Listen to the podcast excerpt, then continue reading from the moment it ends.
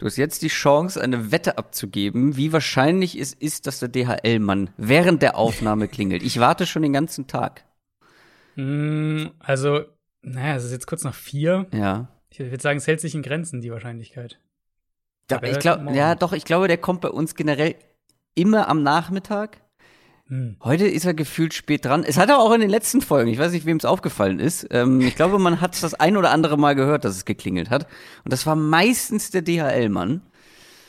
Und ich, wie gesagt, ich sitze hier auf heißen Kohlen. Weißt? Vielleicht, vielleicht genießt er auch einfach das schöne Wetter. Also ich weiß nicht, wie es bei dir ist, aber ich habe hier, wir haben hier, glaube ich, gute 20 Ja, Grad. ja, hier Äh, ist äh, sogar noch wärmer, glaube ich. Ähm, nee, aber äh, es kommt eine neue Kaffeemühle, Adrian.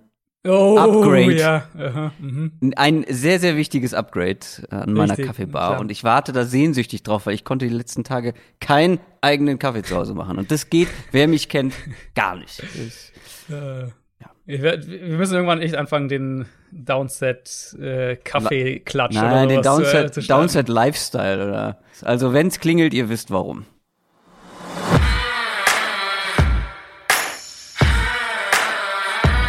Down, Set, Talk. Der Football-Podcast mit Adrian Franke und Christoph Kröger.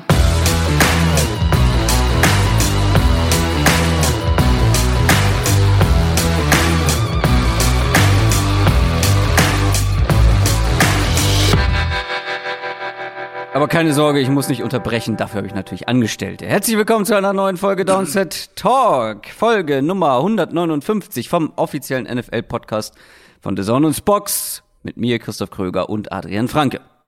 Einen wunderschönen guten Tag. Ja, letzte Woche haben wir, oder naja, hatten wir die erste Folge unserer Draft-Previews. Die Quarterback-Folge. Ich weiß, die ist wichtig, ähm, weil die, diese Position einfach so wichtig ist. Gar keine Frage. Aber jetzt kommen in meinen Augen die zwei besten Folgen. Diese Woche und nächste Woche. Diese Woche die Wide Receiver. Ich freue mich da sehr drauf, weil das ist wieder eine sehr spannende Wide Receiver Klasse. Wir sprechen nachher noch mal so im Allgemeinen drüber. Aber ich habe so ein bisschen das Gefühl, das wird heute wild. Könnte ich mir auch vorstellen und ich, also für mich ist das, also Wide Receiver sind für mich eigentlich das Highlight immer. Ich meine, ich liebe Quarterback Play und Mhm. verliere mich da auch immer in, in irgendwelche sechs Runden Quarterbacks dann Nein, stundenlang wirklich? analysieren und so. Ähm, aber also auf nichts freue ich mich immer Mhm. von diesen Wide Receiver, von, von den Draft Prospects so sehr wie die Wide Receiver. Und also da gibt's viele Gründe dafür. Ein Grund ist, dass die halt meistens sehr, sehr tief sind. Also wir haben uns ja gerade im Vorgespräch schon kurz über ähm, den generellen Zustand der Running Back Klasse Mhm. ausgetauscht, der halt einfach recht schnell dann doch so nach 10, 12 ähm, runtergeht. Bei Receivern ist es halt nicht so. Vorher also schon, hast du auch Cut-Offs. Also der- der- nach drei. Das, das werdet ihr auch nachher merken, dass Ja. ähm, selbst die hinteren Positionen, da reden wir so von Runde drei, vier Mhm. maximal, glaube ich. Ne? Also ich weiß nicht, wie Mhm. du die hinteren eingeschätzt hast, aber das ist immer noch, da bekommst du immer noch jede Menge Value. Genau. Ähm, und das Genau. ist dann bei den Running Backs, wird das nächste Woche ein bisschen anders sein. Aber äh, warum ich glaube, Genau. dass es wild wird, du kannst halt ähm, noch mehr als bei den hinteren Quarterbacks.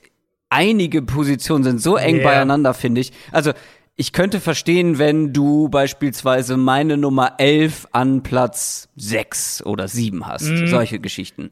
Könnte ich Mhm. Und es absolut ist ja eine nachvollziehen. Typfrage auch.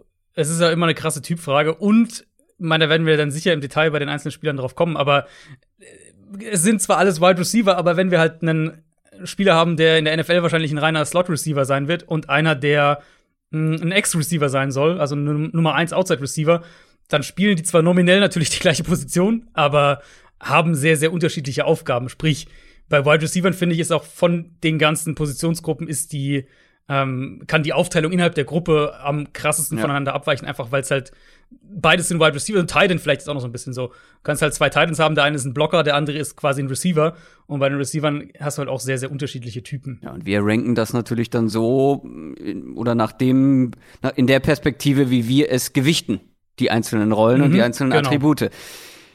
Bei Instagram und Twitter wird es dann natürlich auch wieder unser Ranking als Grafik geben, ein bisschen verzögert, damit ihr nicht gespoilert werdet, wenn ihr die Folge noch nicht gehört habt. Da gibt's jetzt auch unser Ranking von den Quarterbacks nochmal zum Nachlesen. Wer das verpasst hat, wird uns wahrscheinlich auf diesen beiden Kanälen noch nicht folgen. Das gerne nachholen, weil dann erfahrt ihr auch immer, wenn es eine Folge Downset Short gibt. Und diese Woche gab's wieder eine, denn es gab äh, ein paar Trades. ja. Ähm, wir haben kurz gesprochen am Freitagabend, was glaube ich. Ja. ja, wir waren sehr äh, schnell dieses jetzt, Mal. ja, wir waren wirklich sehr schnell, was aber auch daran lag, dass wir halt, dass uns beiden klar war, okay, am Samstag kriegen wir es wahrscheinlich nicht richtig hin. Ja. Ähm, dann machen wir es lieber jetzt sofort. Ja. Sonntag wäre äh, zu spät gewesen. Genau, Sonntag wäre zu spät gewesen. Ähm, nee, also wir haben natürlich über die Draft-Trades äh, der Dolphins, Niners und dann auch der Eagles noch gesprochen, ähm, versucht es so ein bisschen einzuordnen, die Trades so ein bisschen gegeneinander zu gewichten, zu schauen, wer will jetzt damit was machen und was, was sagt es uns über die Teams aus. Also findet ihr hoffentlich in all euren äh, Podcast-Playern und natürlich auch auf YouTube, klar. Genau, YouTube ist ein gutes Stichwort, weil ich habe gerade schon gesagt, Instagram, Twitter folgen, da seht ihr dann immer einen Hinweis, wenn wir was veröffentlicht haben. Aber wenn ihr bei YouTube beispielsweise abonniert und die Glocke aktiviert, dann bekommt ihr auch eine Notification, wenn es was Neues von uns gibt. News aus der NFL. Apropos was Neues. Was gab's denn so Neues diese Woche rund um die NFL?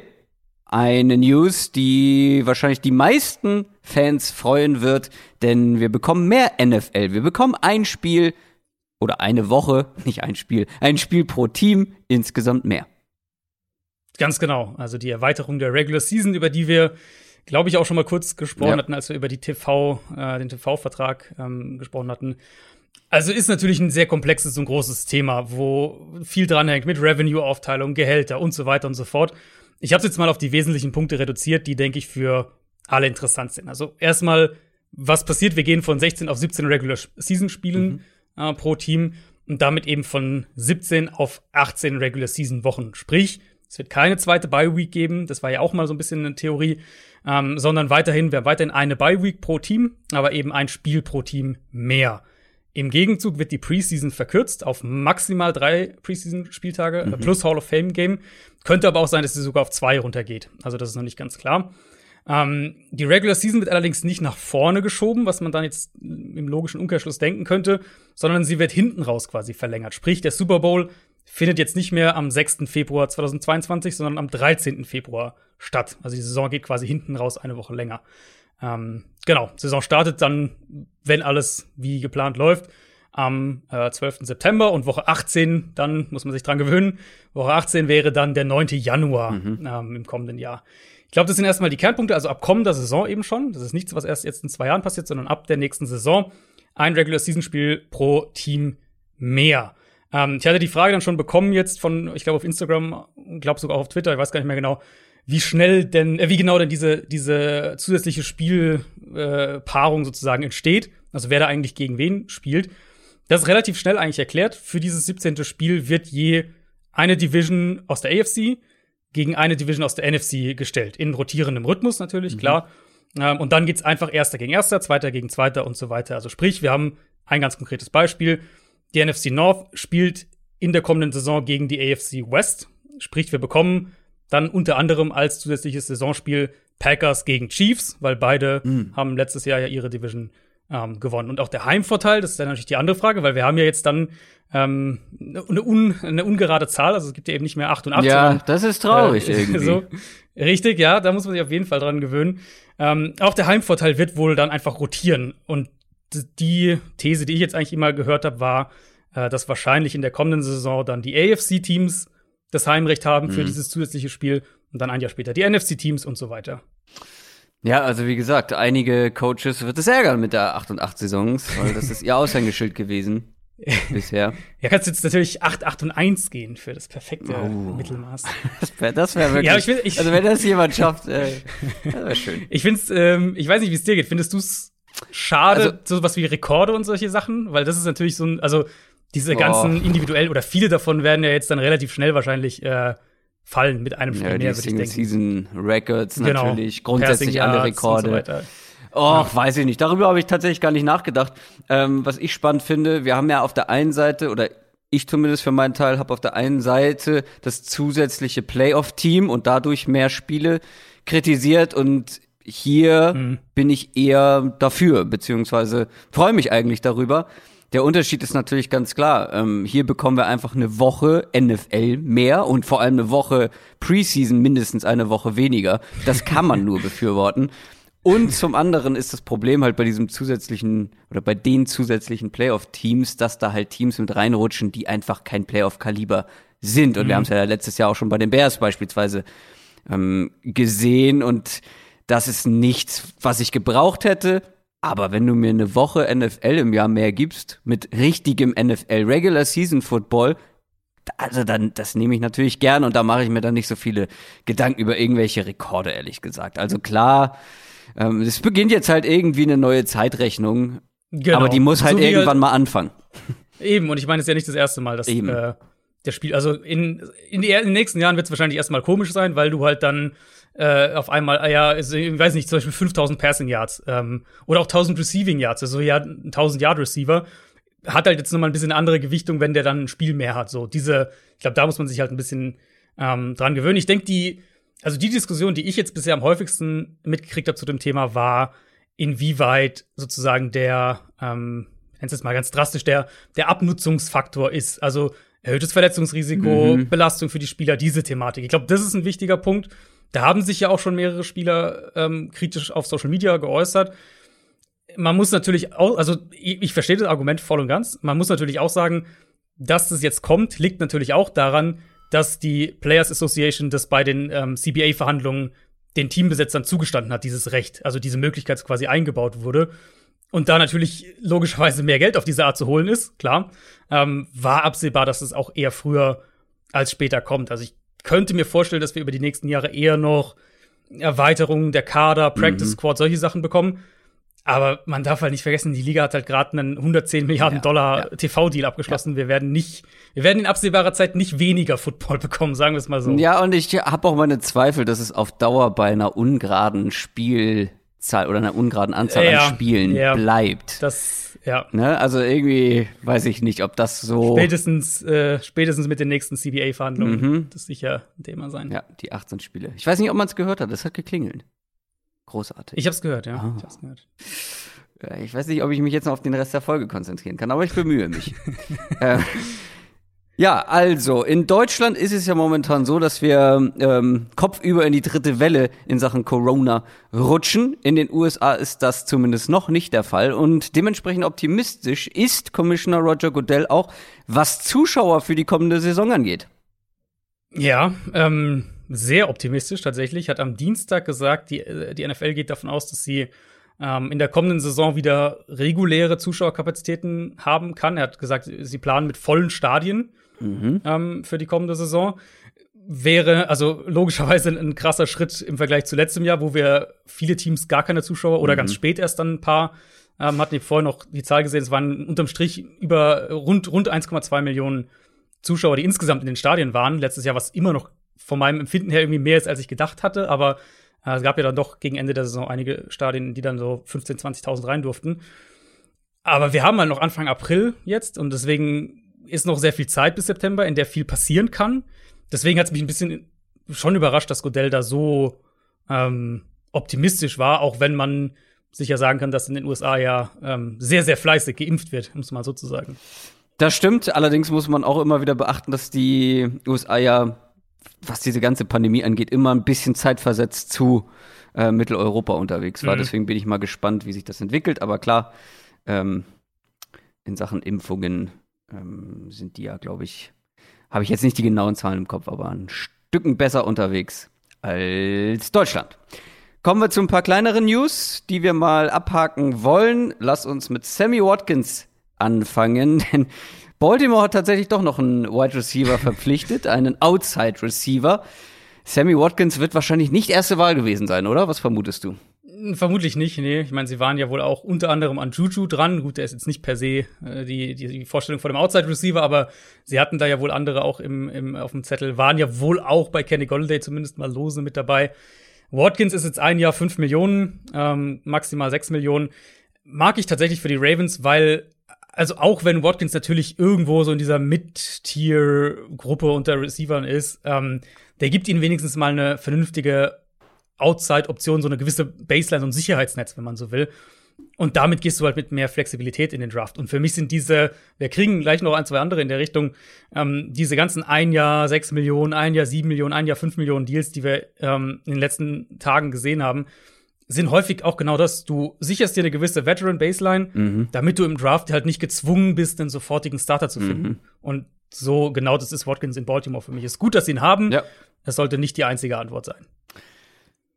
Äh, bleiben wir bei Wide Receivern, passend zur Folge. T.Y. Hilton, der bleibt in Indianapolis. Ja, und die beiden wohl auch so ein bisschen miteinander verknüpft. Ähm, Hilton war ja auch bei den Ravens im Rennen, also die Baltimore hat da wohl auch ein Angebot abgegeben. Und ähm, Watkins wohl dann auch bei den Colts. Es klang so ein bisschen so, als wäre Hilton bei beiden Teams die erste Wahl gewesen und Watkins die zweite. Ähm, Hilton letztlich halt bleibt bei den Colts ein Jahr, knapp 9 Millionen Dollar, ähnliches Spiel für mich. Wie, wie, wie Watkins. Ähm, eine gewisse Absicherung mhm. und du bist, du freust dich, dass du ihn hast sozusagen, aber es ist halt kein Receiver, den du holst und dir sagst, ja. okay, wir haben unsere Nummer eins, ähm, da haben wir jetzt keine Bedenken mehr. Ja, die Colts sollten auf jeden Fall noch aktiv werden. Nach Möglichkeit. Die Las Vegas Raiders haben ja ähm, große Teile der Offensive Line rausgeschmissen, weggetradet. Hm. Einer, der bleiben wird, ist Colton Miller. Ja, ist jetzt sowas wie der Fixpunkt, ne? In der ja, Line. Äh, ich, weiß noch nicht, sagen. ich weiß noch nicht, was ich davon halten soll. Ja, er hat sich verbessert, nachdem er wirklich, ja. also die ersten beiden Jahre ja. waren eine Katastrophe, das möchte ich nochmal an dieser Stelle erwähnen. Mhm. Er hat sich verbessert, aber ob er jetzt mein Fixpunkt in der O-Line oder in irgendeiner O-Line sein sollte, ich weiß nicht. Also ich, also ist halt ein solider Starting Tackle geworden. Ich denke, darauf kann man sich, äh, darauf kann man sich einigen. Mhm. Der Deal im ersten Moment war ich echt so, what? Was haben sie mir gegeben? Drei Jahre, 42 Millionen bis zu 18 Millionen im Jahr. Ähm, aber ich meine, man muss halt schauen, wie der Deal oder also wann der Deal greift. Er hat seine Fifth Year Option noch. Ähm, und er ist jetzt mit diesem Vertrag ist er quasi bis einschließlich 2025 noch an die Raiders gebunden. Sprich, wenn dieser neue Deal wirklich greift, dann wird der Cap sehr, sehr anders aussehen. Mhm. Und insofern, in dem Kontext war es dann so, ja gut, ähm, wahrscheinlich, dann ist es eigentlich okay, weil er, er hat sich halt echt deut doch deutlich gesteigert über die, über die letzten Jahre, konkret letztes Jahr. Und dann, ähm, glaube ich, ist das äh, auch ein, Deal, der für beide Seiten so in Ordnung ist. Bei den Seattle Seahawks war einiges los. Klär uns auf. Ja, Seahawks äh, sind jetzt sehr aktiv mittlerweile in dieser zweiten, dritten Welle, wie auch immer man es genau beschreiben äh, will. Du sprichst von Free ähm, Agency, muss man dazu sagen. Genau, genau. ja, stimmt. Guter Punkt. Ähm, ich fange mal mit Carlos Dunlap an. Dunlap, ähm, den sie ja ursprünglich hatten sie sich ja von ihm getrennt. Er ist letztes Jahr per Trade gekommen, hatte eine sehr, sehr hohe Cap-Nummer, wo eigentlich relativ klar war, dass er zu den Konditionen nicht bleiben wird. Und ähm, ja, das ist so eine, was, was wir häufiger sehen bei Veterans. Wird dann entlassen, darf mal den Markt testen. Mhm guckt mal, okay, ist da ein Angebot, was mich jetzt wirklich verlockt. Kontakt bleibt aber zu den Seahawks, wenn beide Seiten Interesse haben, was ja offensichtlich der Fall war. Und letztlich sagt er sich, okay, da ist nichts, was, wo ich sage, das ist so gut, dass ich das auf jeden Fall machen will. Ähm, dann bleibe ich lieber in Seattle, natürlich für deutlich weniger Geld als vorher. Mhm. Konkret sind es bei ihm zwei Jahre knapp 17 Millionen Dollar, 8,5 garantiert. Ist, glaube ich, ganz wichtig für diesen Pass Rush, der ja doch immer noch enorme Fragezeichen mitbringt. Umso mehr, und da kommen wir zur nächsten Personalie, mit der Jaron Reed-Entlassung. Also Jaron Reed wurde von den Seahawks entlassen. Da wurde auch noch über einen Trade spekuliert. Gibt, gab auch da so ein bisschen Gerüchte. Seattle wollte wohl den Vertrag irgendwie umstrukturieren. Reed wollte eine Umstrukturierung nur im Zug einer Vertragsverlängerung. Das war so das, was man gehört hat. Im Endeffekt sparen die Seahawks halt jetzt viel Geld, verlieren natürlich auch einen soliden Interior äh, Defensive Lineman, der auch dann direkt ein neues Team gefunden hat, nämlich Kansas City. Jaron Reed geht zu den Chiefs. Äh, klassischer Prove-It-Deal, ein Jahr, sieben Millionen. Gibt den Chiefs natürlich eine zweite Interior Pass Rush Präsenz, klar. Ähm, neben Chris Jones, wo auch Kansas City nicht viel hatte. Außerhalb von Chris Jones haben wir auch öfter drüber gesprochen, dass da nicht viel war im Pass Rush und ich könnte mir vorstellen, für Reed ist das auch eine Chance, ähm, ganz gute Zahlen, also Stats zu liefern, um dann sozusagen im, im nächsten Jahr einen guten Vertrag irgendwo zu bekommen. Ähm, und dann gab es auch noch einen Deal, den ich nicht erwartet hatte. Also das war jetzt soweit alles nicht wahnsinnig überraschend. Ein Deal, den ich nicht unbedingt erwartet hatte, nämlich ähm, der für Gabe Jackson, der Guard, mhm. den sie per Trade von den Raiders geholt hatten, äh, kriegt einen neuen Vertrag, drei Jahre, über 22 Millionen Dollar, sieben Millionen Dollar zusätzliche Garantien, ähm, zu denen die er noch hatte, neun Millionen Dollar Signing-Bonus. Ähm, hatte halt so ein bisschen abgebaut zuletzt, deswegen hatte ich jetzt nicht unbedingt gedacht, dass wir uns da noch in den Dimensionen bewegen. gleichzeitig würde ich auch sagen, in, in Seattle in der Line ist er definitiv ein klares Upgrade zu dem, was sie vorher hatten. Dann kommen wir mal zu den Arizona Cardinals. Da gibt's ja einige Veränderungen auf der Cornerback-Position. Patrick Peterson zum Beispiel ist weg. Neu mit dabei ist auch ein nicht ganz unbekannter Malcolm Butler. Ja, für mich die gleiche Kategorie wie äh, Watkins zu den Ravens und Hilton zu den Colts zurück. Ähm, ein Jahr maximal 6 Millionen Dollar für Butler. Und dann hast du halt eine gewisse Veteran Baseline auf Corner. Und Butler war ja tatsächlich gar nicht so schlecht letztes Jahr. Mhm. Ähm, das, obwohl die Titans echt schwach waren im Pass Rush. Und jetzt Arizona hat jetzt Butler, Byron Murphy und dann halt so ein paar ja, Wildcards wie Robert Alford zum Beispiel dahinter. Und das ist natürlich nicht gut genug, ganz klar.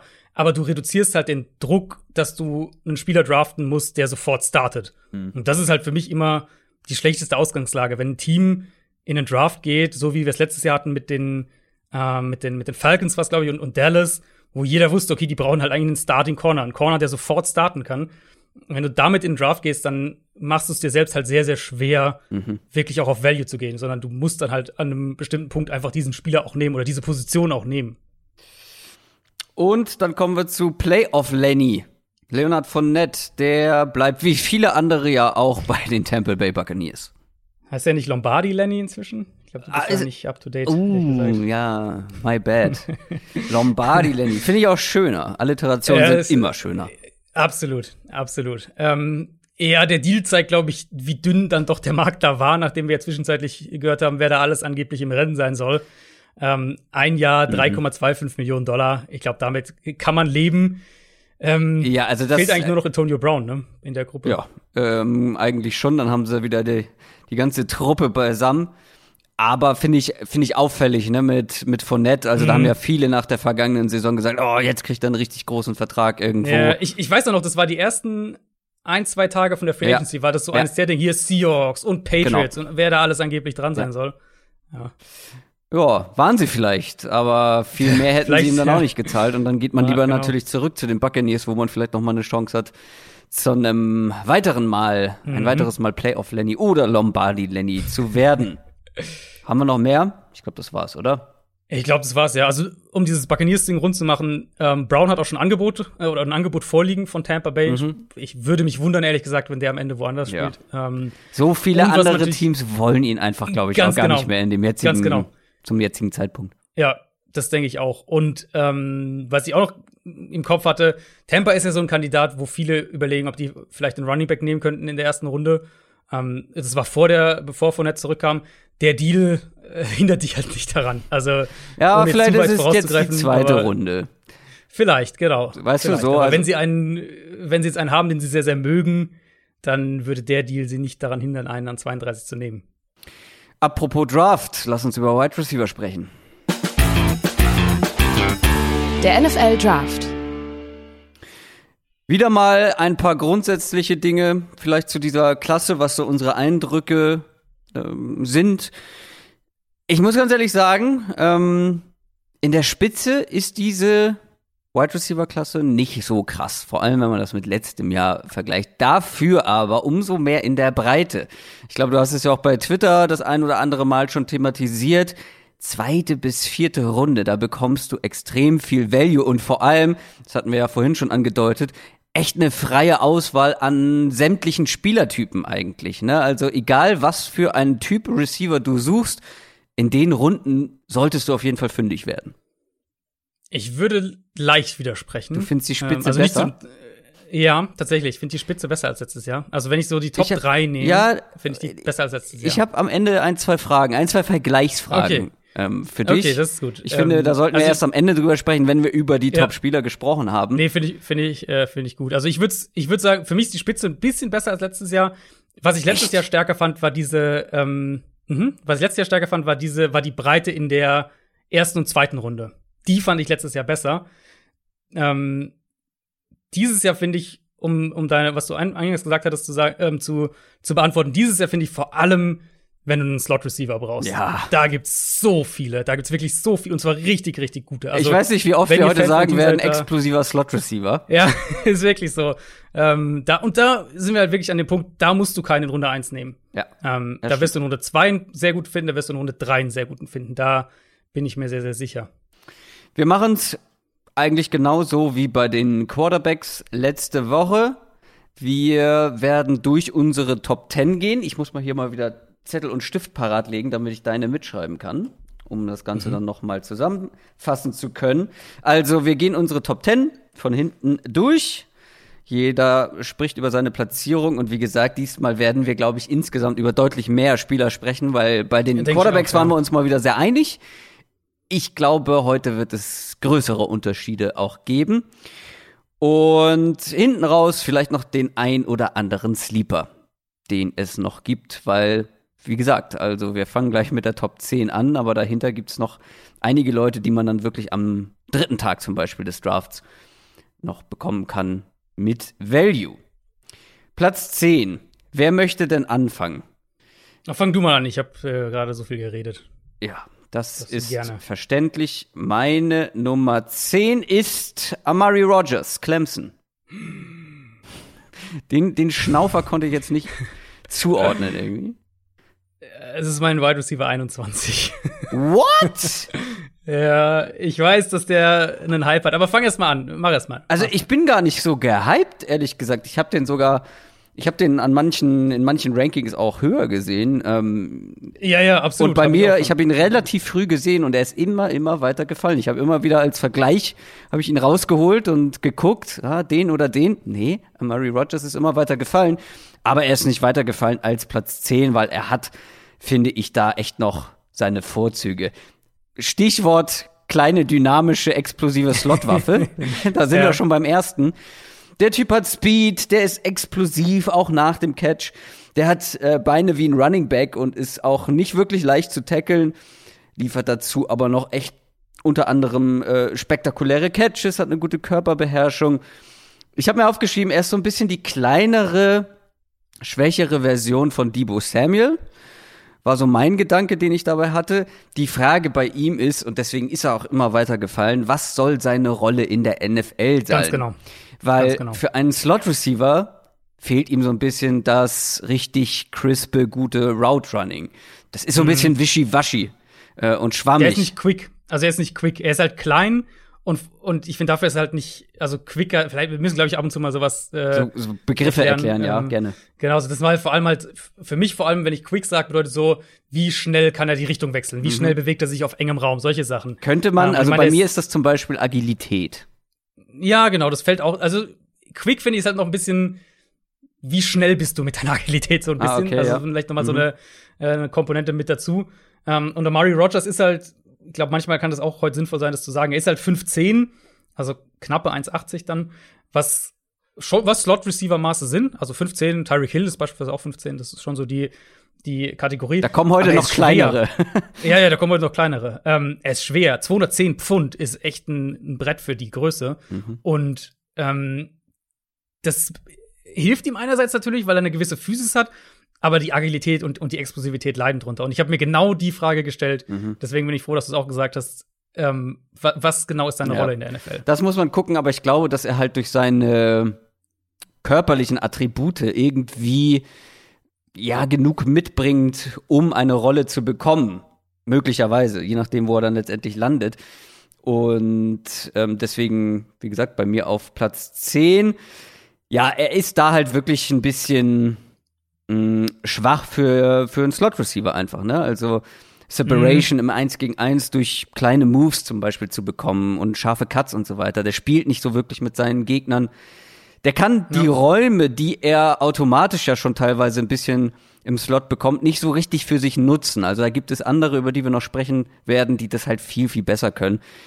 Mhm. Der ist dynamisch, ja, ähm, ihm fehlt die Quickness, hast du schon gesagt. Und was ihm auch noch fehlt, oder zumindest was ausbaufähig ist, ist die Vision nach dem Catch. Und auch da werden wir zu Spielern kommen, die da wirklich hervorragend sind.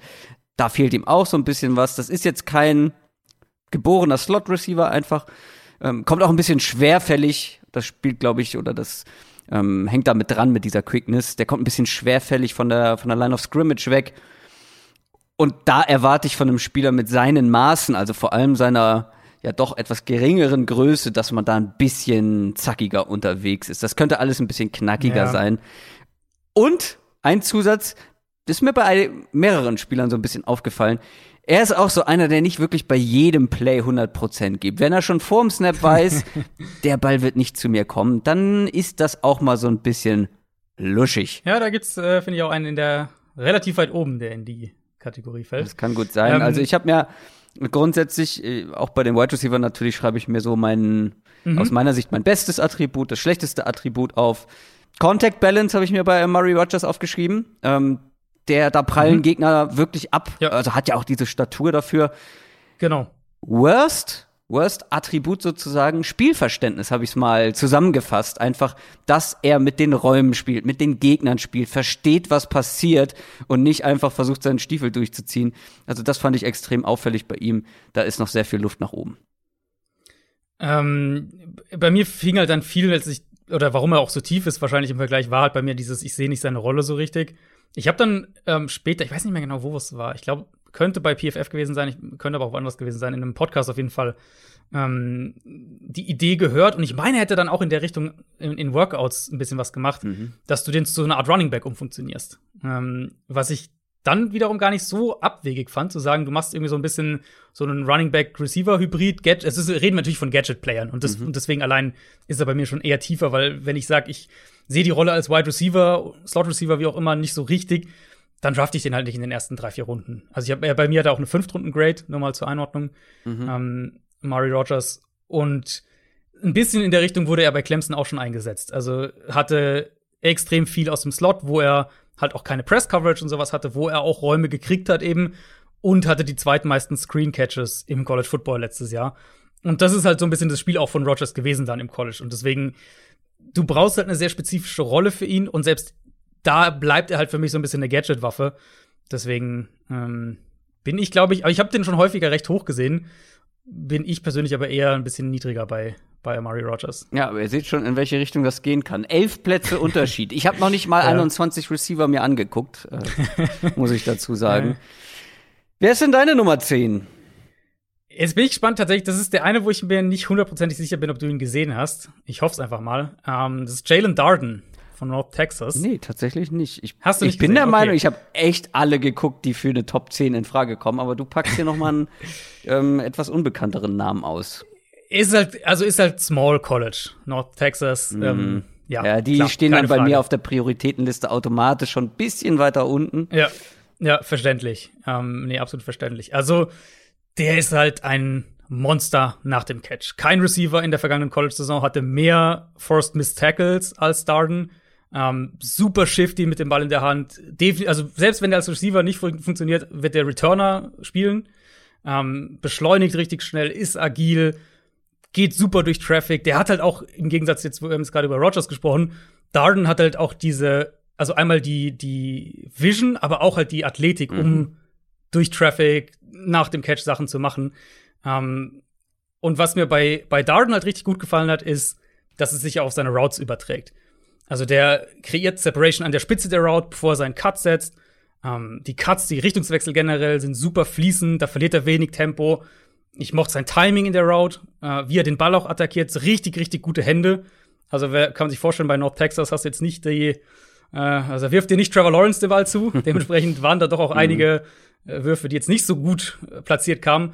Und Darden hat halt richtig viele davon noch rausgefischt. Hat letztes Jahr eine wahnsinnige Production auch aus dem Slot gehabt. Drittmeiste Slot-Catches, ähm, zweitmeiste Slot-Yards gehabt im College. Gleichzeitig aber auch fast 500 Deep Receiving Yards, was auch Top 10 Wert im College Football war.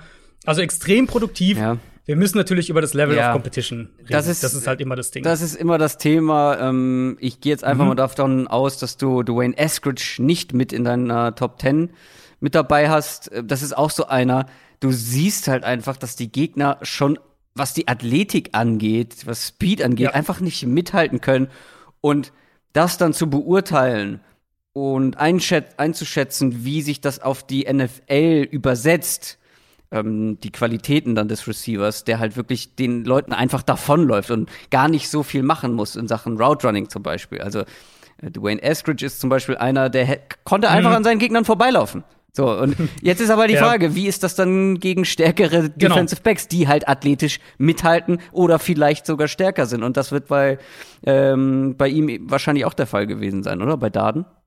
Also die Frage muss man sich bei Darden halt generell für die Projection stellen. Ich habe ähm, nur mal zur Einordnung, ich habe bei ihm eine Drittrunden-Grade, also mein, ähm, so die Nummer 9 bis 12, 13 ungefähr sind bei mir alles so in dieser mhm. Drittrunden-Range in etwa. Ähm, da ist Darden bei mir relativ in der Mitte eigentlich von dieser Gruppe dann. Ähm, genau, das ist halt die Projection, die man machen muss. Er ist relativ klein, 5,9, also sogar noch mal einen Ticken kleiner als mhm. Rogers, über den wir gerade gesprochen haben, deutlich leichter. Hm, also ein anderer, ganz anderer Spielertyp, obwohl äh, die, obwohl er ähnlich groß ist, aber ganz, ganz anderer Spielertyp. Ähm, genau, und das würde man sich halt fragen müssen, was mich bei ihm so optimistisch macht, warum ich ihn auf Platz 10 letztlich habe, ist eben, dass ich gesehen habe, dass sich die Athletik auf sein Route Running überträgt. Und dass er, klar, er hat viel auch äh, frei geschemte Pässe bekommen, solche Sachen.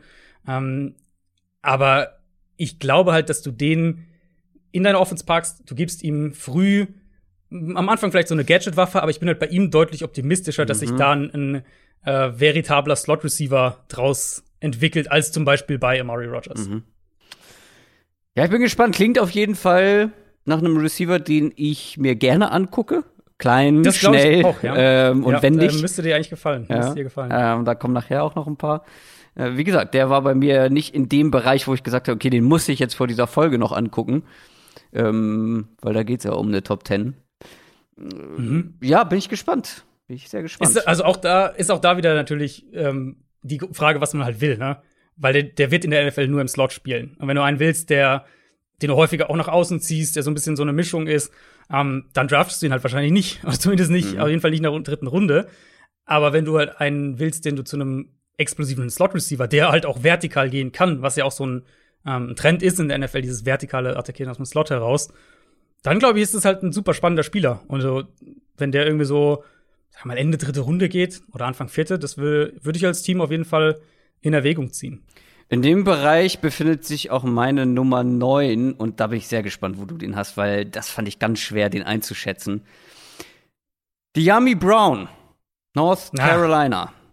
Okay, ich bin ein bisschen erleichtert, dass du ihn da hast. Ich habe ihn auf 12, also mhm. knapp dahinter. Ähm, aber der ist auf manchen Boards ja irre hoch. Also den habe nee. ich auf, als Receiver ja. 3, 4 schon gesehen. Ja, nee. Ähm, ich, ich war letztendlich ganz zufrieden damit, wo er gelandet ist in meinem Ranking. Ähm, mhm. In diesem Bereich, auf der Top 9. Wie gesagt, schwierige Analyse finde ich, weil ich fange mal mit den negativen Sachen an, ähm, weil davon mhm. gibt es einige, aber das, was er dann positiv macht, da ist er so gut, dass, dass er ja. halt sich von ja. anderen abhebt. Ähm, ja. Der ist nicht der allerkrasseste Athlet. Es fehlt ihm etwas an Topspeed, gerade für die Rolle, die er dann in der NFL wahrscheinlich mhm. auch bekommen wird.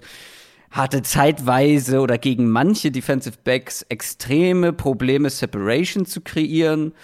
Ähm, hat nicht die smoothesten Hände. Ähm, da ist auch einiges mal durchgeflutscht, was nicht durchflutschen sollte. Hat einen sehr limitierten Route Tree. Das bedeutet, ähm, er ist wirklich nur wenige unterschiedliche Routes gelaufen und dann auch eher die einfachen, so die unser eins dann beim Flag Football vielleicht laufen muss. Äh, geradeaus, einen direkten Slant nach innen, vielleicht noch eine Post Route, wo du erstmal geradeaus und dann mit einem mit einem leichten Winkel nach innen oder außen gehst, wie auch immer. Ähm, der DK Metcalf Route Tree. Der DK Metcalf Route Tree, dann ja, das ist ein, guter, ein gutes Beispiel.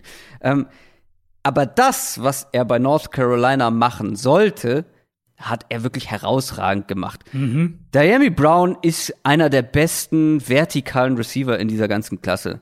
Und er hat ja. auch einiges, was er dafür braucht. Er hat einen extrem guten Release. Das verschafft ihm dann häufig schon mal einen Vorsprung. Der ist sehr gut im 1 gegen 1.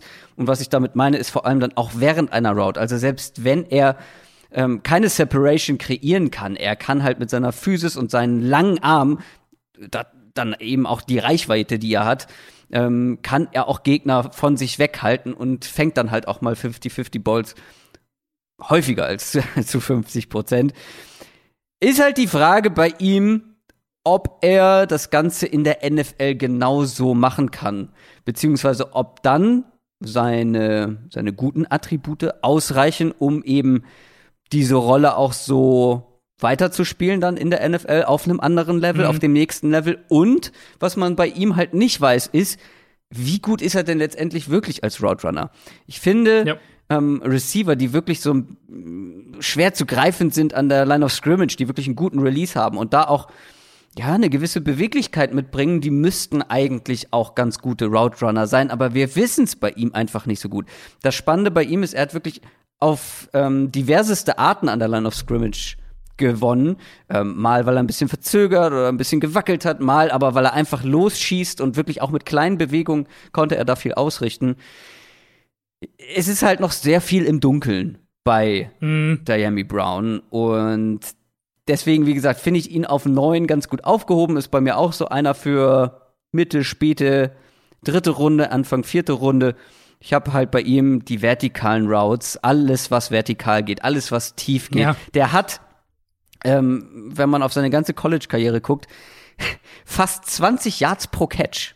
Das ist, Das ist echt absurd. das ist unfassbar. Der ist einfach Und zwar nicht nur, nicht nur pro Catch, sondern er hatte letztes Jahr auch eine Tagetiefe, also einfach wie tief er im Schnitt angespielt wurde von fast 19 Yards. Also ist extrem. Es ist nicht nur, dass er irgendwie viermal pro Spiel eine 30-Yard-Bombe fängt Ja. und deswegen gehen die, gehen die Stats hoch, sondern er wird auch quasi nur so äh, angespielt im Genau. Prinzip. gab noch ein, zwei Slants, die dann die Statistik ein bisschen ruiniert genau. haben oder runtergezogen haben.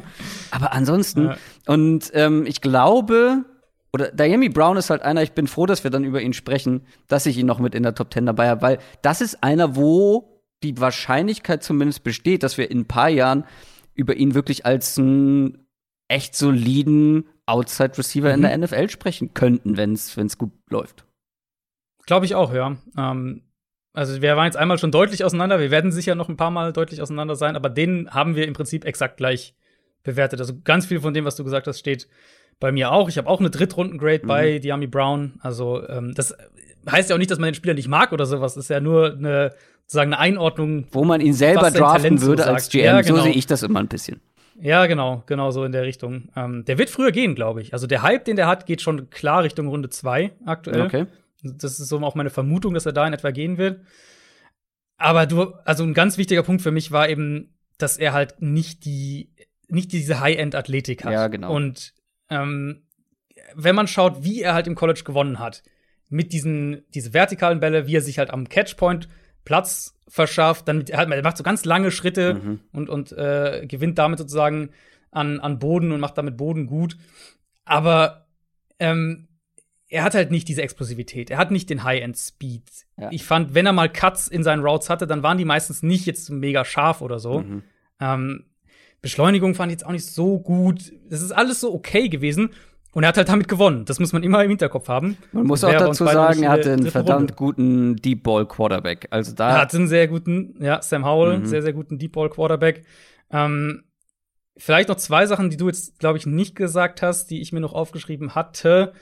Äh, ich habe mir aufgeschrieben, also er hat halt einmal, das ist so ein bisschen eine Diskrepanz, aber er hat halt einmal, hat er diese Highlight Jump Ball Catches. Mhm. Also wenn ihr Highlights euch einfach nur von ihm anschauen würdet, jetzt nicht die Tapes, sondern Highlights, das ist das erste, was euch wahrscheinlich äh, irgendwie auffällt. Ich fand aber trotzdem, oder abgesehen von diesen Highlight-Catches, dass er so ein bisschen die Tendenz zu Body-Catches hatte. Also, dass er versucht, eher den Ball dann am Körper zu fangen und nicht mit, nicht, nicht von sich weg sozusagen. Ähm, das ist was, was mir ein bisschen Sorgen gemacht hat. Und dann fand ich halt, der Release war relativ inkonstant. Also manchmal fandst du. war es halt wirklich so drei Mhm. Schritte, zack und weg. Ähm, aber dann bleibt er auch halt auch häufiger hängen und dann kommen wir zu dem Problem, dass er halt oft oder dass er noch nicht ähm, in meinen Augen das Route Running oder Ja, die Athletik ja. hat, um sich halt zu lösen. Genau. genau. So, und, und deswegen, ich glaube, wenn du, du draftest den als Nummer zwei, Outside Receiver, ähm, stellst, stellst Yami Brown nach außen als deine Nummer zwei und lässt ihn als Rookie wahrscheinlich jede Menge Go-Routes tatsächlich laufen. Versuchst ihn so ein bisschen zu isolieren, eins gegen eins Matchups zu geben. Und da wird er auch als Rookie schon eine Rolle haben können. Ich weiß halt nicht, inwieweit bei, und das hat Value, also keine Frage, wenn der dir irgendwie eine, eine gewisse Anzahl an Deep Balls fängt Genau, jede und Woche, na, das ist natürlich Value, klar. Aber ich weiß nicht, wie viel mehr Diami Brown dir letztlich noch bieten kann. Ja, das werden wir halt erst wissen, wenn er mal ein paar mehr Routes laufen darf. Richtig, ja. Ähm, das Richtig. Ding ist, ähm, bei mir sind Outside Receiver immer einen Ticken höher bewertet als Spieler, Okay. die wirklich bisher fast nur im Slot aufgetaucht sind. Ich glaube, das hat Mhm. für NFL-Teams ähm, noch etwas mehr Value, ähm, beziehungsweise hat es das für mich, weil ich glaube, dass du, ähm, um wirklich zum also es, natürlich, jetzt kommen auch bei mir noch Slot-Receiver, die natürlich noch höher sind, weil ich glaube, sie sind in dem, was sie machen, insgesamt dann besser. Da muss man dann immer irgendwie so ja, die Mischung finden. Ähm, Ja, genau. Aber trotzdem, jemand, der gezeigt hat, dass er Outside gewinnen kann, kriegt bei mir immer noch so einen kleinen Boost, sag ich mal. Mhm. Nö, also klar, im Idealfall hast du Receiver, die alles können. Ähm, die kommen dann natürlich auch logischerweise recht weit oben. Aber finde ich, also finde ich einen fairen Punkt. Ähm, Habe ich jetzt in dem Fall so nicht vergeben. Wie gesagt, ich würde Diami Brown trotzdem in der dritten Runde draften und ich würde ihn auch sofort starten. Also ich sehe ihn, ich sehe in ihm auf jeden Fall die Fähigkeit, sofort zu starten und weiß ich nicht, 600 Yards und, und, und fünf Touchdowns als Rookie zu fangen oder sowas. Absolut. Das kann ich mir definitiv vorstellen. Ich bin halt bei ihm ein bisschen skeptischer, weil er hat nicht gegen die High-End-Konkurrenz gespielt, jetzt nicht gegen die Elite-Cornerbacks, so. Und da ist halt dann so ein bisschen die Frage, so dominant, wie er im College gewonnen hat auf diese Art. Weil er ist ja nicht mega groß. Also er ist jetzt ja kein 6'4 Receiver oder so. Ich glaube, 6'1 ist er. Ähm, ist halt schon ein bisschen die Frage, ob sich, zu wie viel Prozent quasi sich das auf die NFL überträgt. Und ich glaube, da war ich bei ihm einfach ein Stücken skeptischer als ähm, viele so der, der Konsens-Sports, glaube ich, die ihn häufig in der zweiten, wenn nicht sogar ersten Runde haben. Das war mein Platz 9, der Amy Brown von North Carolina. Wer ist deine Nummer 9? Meine Nummer 9 ist, wir gehen zurück zu Clemson. Ähm, Cornell Powell, Oh, der krass. Clemson-Receiver. Okay, ich muss mir einen neuen Sleeper überlegen. Das hätte ich nicht Sehr gedacht. gut. Das hätte ich wirklich nicht Sehr gedacht, weil gut. der ist bei Ähm. mir Platz 11, glaube ich. Lass mich eben Mhm. nachschauen. Platz 12. Ähm, Mhm. Und ich mag den sehr, sehr gerne und war kurz davor, ihn über Murray Rogers äh, zu setzen. Äh, also seinem Ja, Teamkollegen. ähm, bei dir. zwölf Plätze über Ja, Rogers dann. Ähm, ja, krass, hätte ich nicht gedacht. Den wollte ich eigentlich hinten raus noch nennen als interessanten Spieler, aber schieß mal los. Ich war, ich finde, es gibt häufiger so Spieler, wo man sich das Tape anschaut oder so halt zwei, drei Tapes angeschaut hat und sich dann fragt, warum höre ich nicht mehr von dem? Ähm, und Cornell Powell war für mich so ein bisschen der, der Receiver äh, für diese Klasse in der Kategorie dieses Jahr.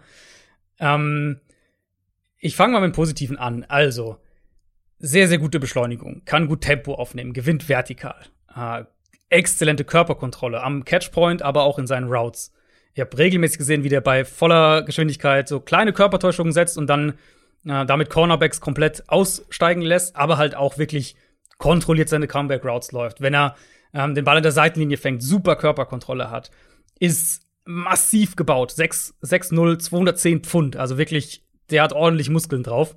Ähm, und das siehst du halt auch im Catchpoint. Also er verschafft sich da gut, gut Platz, hat, äh, hat auch diese Highlight-Catches zum Teil, obwohl er jetzt nicht der, äh, der, der Riesen-Receiver oder sowas ist, aber er, er kriegt es halt trotzdem mit, mit Timing, mit, äh, mit Handeinsatz und solchen Sachen hin. Ich fand in seinen Routes war ich sogar wirklich auch positiv überrascht, weil, also ich fand, Paul läuft jetzt keine, also läuft keine spektakulären Routes. Das ist nicht so, weiß ich nicht, Jerry Judy und der Corner ist fünf Yards weg oder sowas. Aber ich fand, Paul hat halt sehr smarte Routes irgendwie. Also so kleine Headfakes, dass er den Kopf in die eine Richtung antäuscht und so. Du siehst so zwei, drei Schritte, die perfekt halt irgendwie sitzen. Ähm, und auf einmal hat er Separation. Nicht, nicht jetzt vier Yards, aber halt genug, dass ein, ein Passfenster entsteht. Mm, Hände fand ich sehr, sehr gut bei Paul. Und dann halt spielt super physisch. Also teilweise in seinen Routes, aber auch nach dem Catch. Ähm, Release braucht noch ein bisschen Arbeit, aber phasenweise auch schon sehr, sehr gut. Da habe ich mir die, äh, versucht dann bei, bei möglichst vielen auch die Senior Bowl Raps anzuschauen. Hm, habe ich bei Paul, habe ich mir die auch alle angeschaut und da hat er teilweise einen richtig guten Release gezeigt.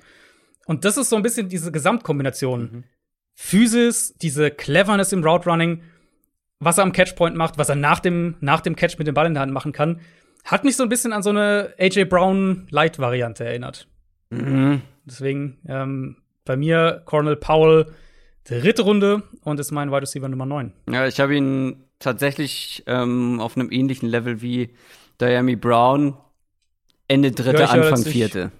Ja, bei mir grob auch ähnlich, eher so Mitte, dritte beide, aber grob. Das ähnlich. Ding ist, das Ding bei Connell Powell war letztendlich, warum er dann ein Stückchen abgerutscht ist. Also erst war ich auch ähnlich wie du, ähm, ein bisschen euphorisch, weil ich gedacht habe, oh, ich habe hier vielleicht meinen Diamanten für äh, diesen Draft gefunden und ich bin auch immer noch davon überzeugt. Wie gesagt, ich hätte ihn als Sleeper genannt, weil ich finde, man sollte über ihn gesprochen haben nach dieser Folge, weil ich glaube, es gibt kaum jemanden in dieser ganzen Klasse, der bereiter für die NFL ist als Cornell Powell. Ich glaube, das liegt auch an seiner, an seinem Alter. Der ist 23. Ja. Äh, der ist 28, Genau, wenn er man seinen sagen. ersten Rookie-Vertrag durch hat. Muss also das muss man das dazu kann sagen. Ja, f- für manche Teams ist das ja echt auch dann äh, was, was jetzt keine Red Flag im Sinne von, du nimmst ihn vom Board oder sowas, aber was ihn vielleicht eine halbe Runde, eine Ja. Runde nach unten stufen kann. Ja. Und- also er wird 24 in seiner Rookie-Saison. Genau, und für mich war dann der Gedanke, okay, der ist sehr spät auf den Radar gekommen oder hat sich sehr spät Mhm. für, für den Draft sozusagen empfohlen. Nämlich erst letztes Jahr hing ja letzt oder hing letztendlich lange auch hinter T. Higgins fest. Und Justin Ross. Und Also Justin Ross, ja, fünf Jahre College äh, Ja. und jetzt erst so richtig ähm, durchgestartet. Das sind so Sachen, wo ich sage, ah, wie viel geht dann noch? Wie viel Upside ist da noch vorhanden? Das Ding, oder das ist das eine Ding gewesen, was mich dann ein bisschen hat zweifeln lassen. Und zum anderen, ja, er ist ein sehr physischer, großer Receiver, ein geborener Ex-Receiver ja eigentlich. Ähm, alles schön und gut, aber ich glaube, ihm fehlt so ein bisschen Explosivität, ein bisschen Speed, ähm, um dann auch damit in der NFL richtig erfolgreich sein zu können. Ich glaube, dass der wirklich ein ganz, ähm, na, wie sagt man? Wir sagen es doch immer. Äh, das Gegenteil von Ceiling. Jetzt stehe ich auf dem Schlauch. Floor. Genau. Einen sehr hohen Floor hat. Ich glaube, dass du ungefähr weißt, was du bekommst, wenn du den draftest. Aber da fehlt mir ein bisschen so die Spritzigkeit, die Geschwindigkeit. Das kann ich mir. Ich sehe den halt nicht zu einem richtigen Top-Receiver sich entwickeln in der NFL. Und auch das, was du meintest, mit, dass er sich halt auch früh im Play durch Kleinigkeiten einen Vorteil verschafft.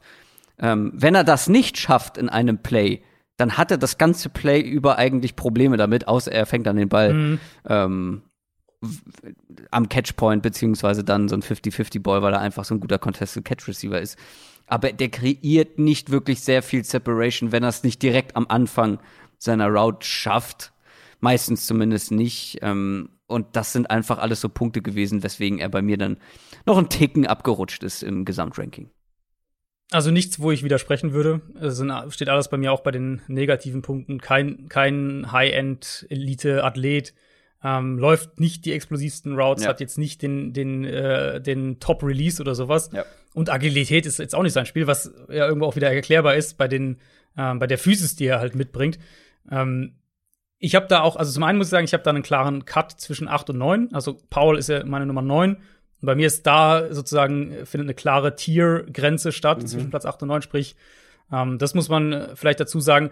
Und dann ist halt, glaube ich, auch wichtig, auch bei einem Receiver wie Paul, dass man sich überlegt, was halt die Rolle ist. Und für mich ist eher vielleicht, also gar nicht mal unbedingt so ein X, aber so ein Z-Receiver, den du so ein bisschen auch rumschiebst, mal in den Slot stellst, mal Outside aufstellst, der, den du auch ein bisschen vor Press-Coverage schützt, ähm, aber der halt, glaube ich, ein richtig guter Possession-Receiver über die Mitte sein kann. Ich glaube, das ist seine Rolle und da kriegst du halt, wie du auch gesagt hast, da kriegst du halt mit Paul wahrscheinlich einen Spieler, der Day One für dich starten kann. Ähm, und das würde ich in Runde drei dann auch absolut nehmen. Weil in Runde drei wirst du wahrscheinlich, wenn du keinen Glücksgriff setzt, äh, wirst du wahrscheinlich generell keinen Receiver draften, der ähm, der realistisches Nummer eins Elite Receiver Upside hat, weil die gehen halt alle vorher. Und in der Gruppe für mich war Paul dann tatsächlich der, ähm, den ich am Ende als, äh, als höchstes gesetzt habe. Also bei meinen Drittrunden-Receivern quasi, wir hatten jetzt Brown, ähm, Jalen Darden, der meine 10 war, und Paul. Ähm, da ist Paul für mich der, den ich knapp am höchsten habe. Alle aber mit einer Drittrunden-Grade, also alle nah beieinander. Wer ist eigentlich Paul? Kennst du noch die Werbung? Schon ein bisschen her, schon ein paar Jährchen her. Nee, da bin ich raus. Ich weiß auch nicht mehr für was. Jetzt habe ich für irgendwas hier im Podcast Das war- Werbung gemacht und nee, fällt, wird mir nicht einfallen, aber das war irgend so ein Diät-Lebensmittel. Wer ist eigentlich Paul? Ich weiß es nicht mehr. Ähm, wie auch immer. Also, Cornell Paul, deine Nummer 9. Das Problem, wenn wir immer, ähm, oder wenn wir das jetzt so durchgehen, dieses Ranking, dass wir dann über die Spieler sprechen, die der andere mutmaßlich oder möglicherweise höher hat. Mhm. Und ich glaube, das ist bei meiner Nummer 8 der Fall. jetzt bin ich gespannt. Rashad Bateman. Mhm. Ja, okay. Habe ich, äh, also ich habe ihn, Sag noch nicht, wo Ich- du ihn hast, mal, aber ich du hab- hast ihn höher, okay. oder? ja, soll ich es nicht sagen? Ich glaube, bei den Quarterbacks haben wir, glaube ich, auch gemacht, oder? Das dann das Nee, ein bisschen teasen. Bisschen teasen. steht. Okay, also ich habe ihn, ich habe ihn höher, ja. Minnesota, Rashad Bateman. Aber das ist auch einer, das, also das, der Typ ist ein Rätsel für mich. Und dementsprechend, ich glaube, das hatte ich dir auch geschrieben, dass ich keine Ahnung habe, Mhm. was ich mit dem machen soll. Es ist unfassbar schwer einzuordnen. Bei ihm ist es nicht so wie bei Damie Brown, sondern es ist ein, der Grund ist, dass 2020 und 2019 komplett unterschiedliche Jahre für ihn waren Ja. und man auch zwei komplett unterschiedliche Receiver gesehen hat. Komplett unterschiedlich. Und deswegen weiß ich nicht, wo die Reise hingeht. Wird's eher wie 2020 oder wird's eher wie 2019? Weil es ist die falsche Reihenfolge. 2019 nämlich habe ich einen explosiven Route Runner gesehen, der Outside gewonnen hat, der ja auch teilweise Inside gewonnen hat, also im Slot. Und 2020 sehe ich dann einen Receiver, der ist nicht ganz so explosiv, der ist teilweise faul in seinen, also wie er die Plays angeht, wie er seine Routes läuft. Outside hat der 2020 so gut wie gar nichts gerissen, wurde häufiger in den Slot gestellt, ähm, war da ganz okay, aber hat trotzdem auch zig fangbare Bälle fallen gelassen. Ähm, der sieht aus wie ein NFL-Receiver, spielt aber oder hat 2020 nicht wie einer gespielt. 2019 hätte ich gesagt, jo, der sieht aus wie ein NFL-Receiver und der spielt auch wie ein kommender NFL-Receiver. Aber dieses 2020er Tape, das hat mich verunsichert. Der hat da wirklich nicht in jedem Play 100% gegeben. Hat richtig luschig teilweise gespielt. Man muss dazu sagen, er war wohl auch positiv getestet worden mit Corona. Genau, also die, die Story, ich glaube, es passt gerade ganz kurz, äh, ganz gut an dem Punkt. Die Story bei ihm ist halt, und deswegen würde ich, ist einer der wenigen Spieler, wo ich sagen würde, ich äh, gewichte sein 2019er Tape deutlich höher als sein 20, 2020er Tape. Mhm. Ähm, er wurde im Sommer positiv, oder hat im Sommer Corona, er war Corona erkrankt im vergangenen Sommer, äh, ich glaube im Juni.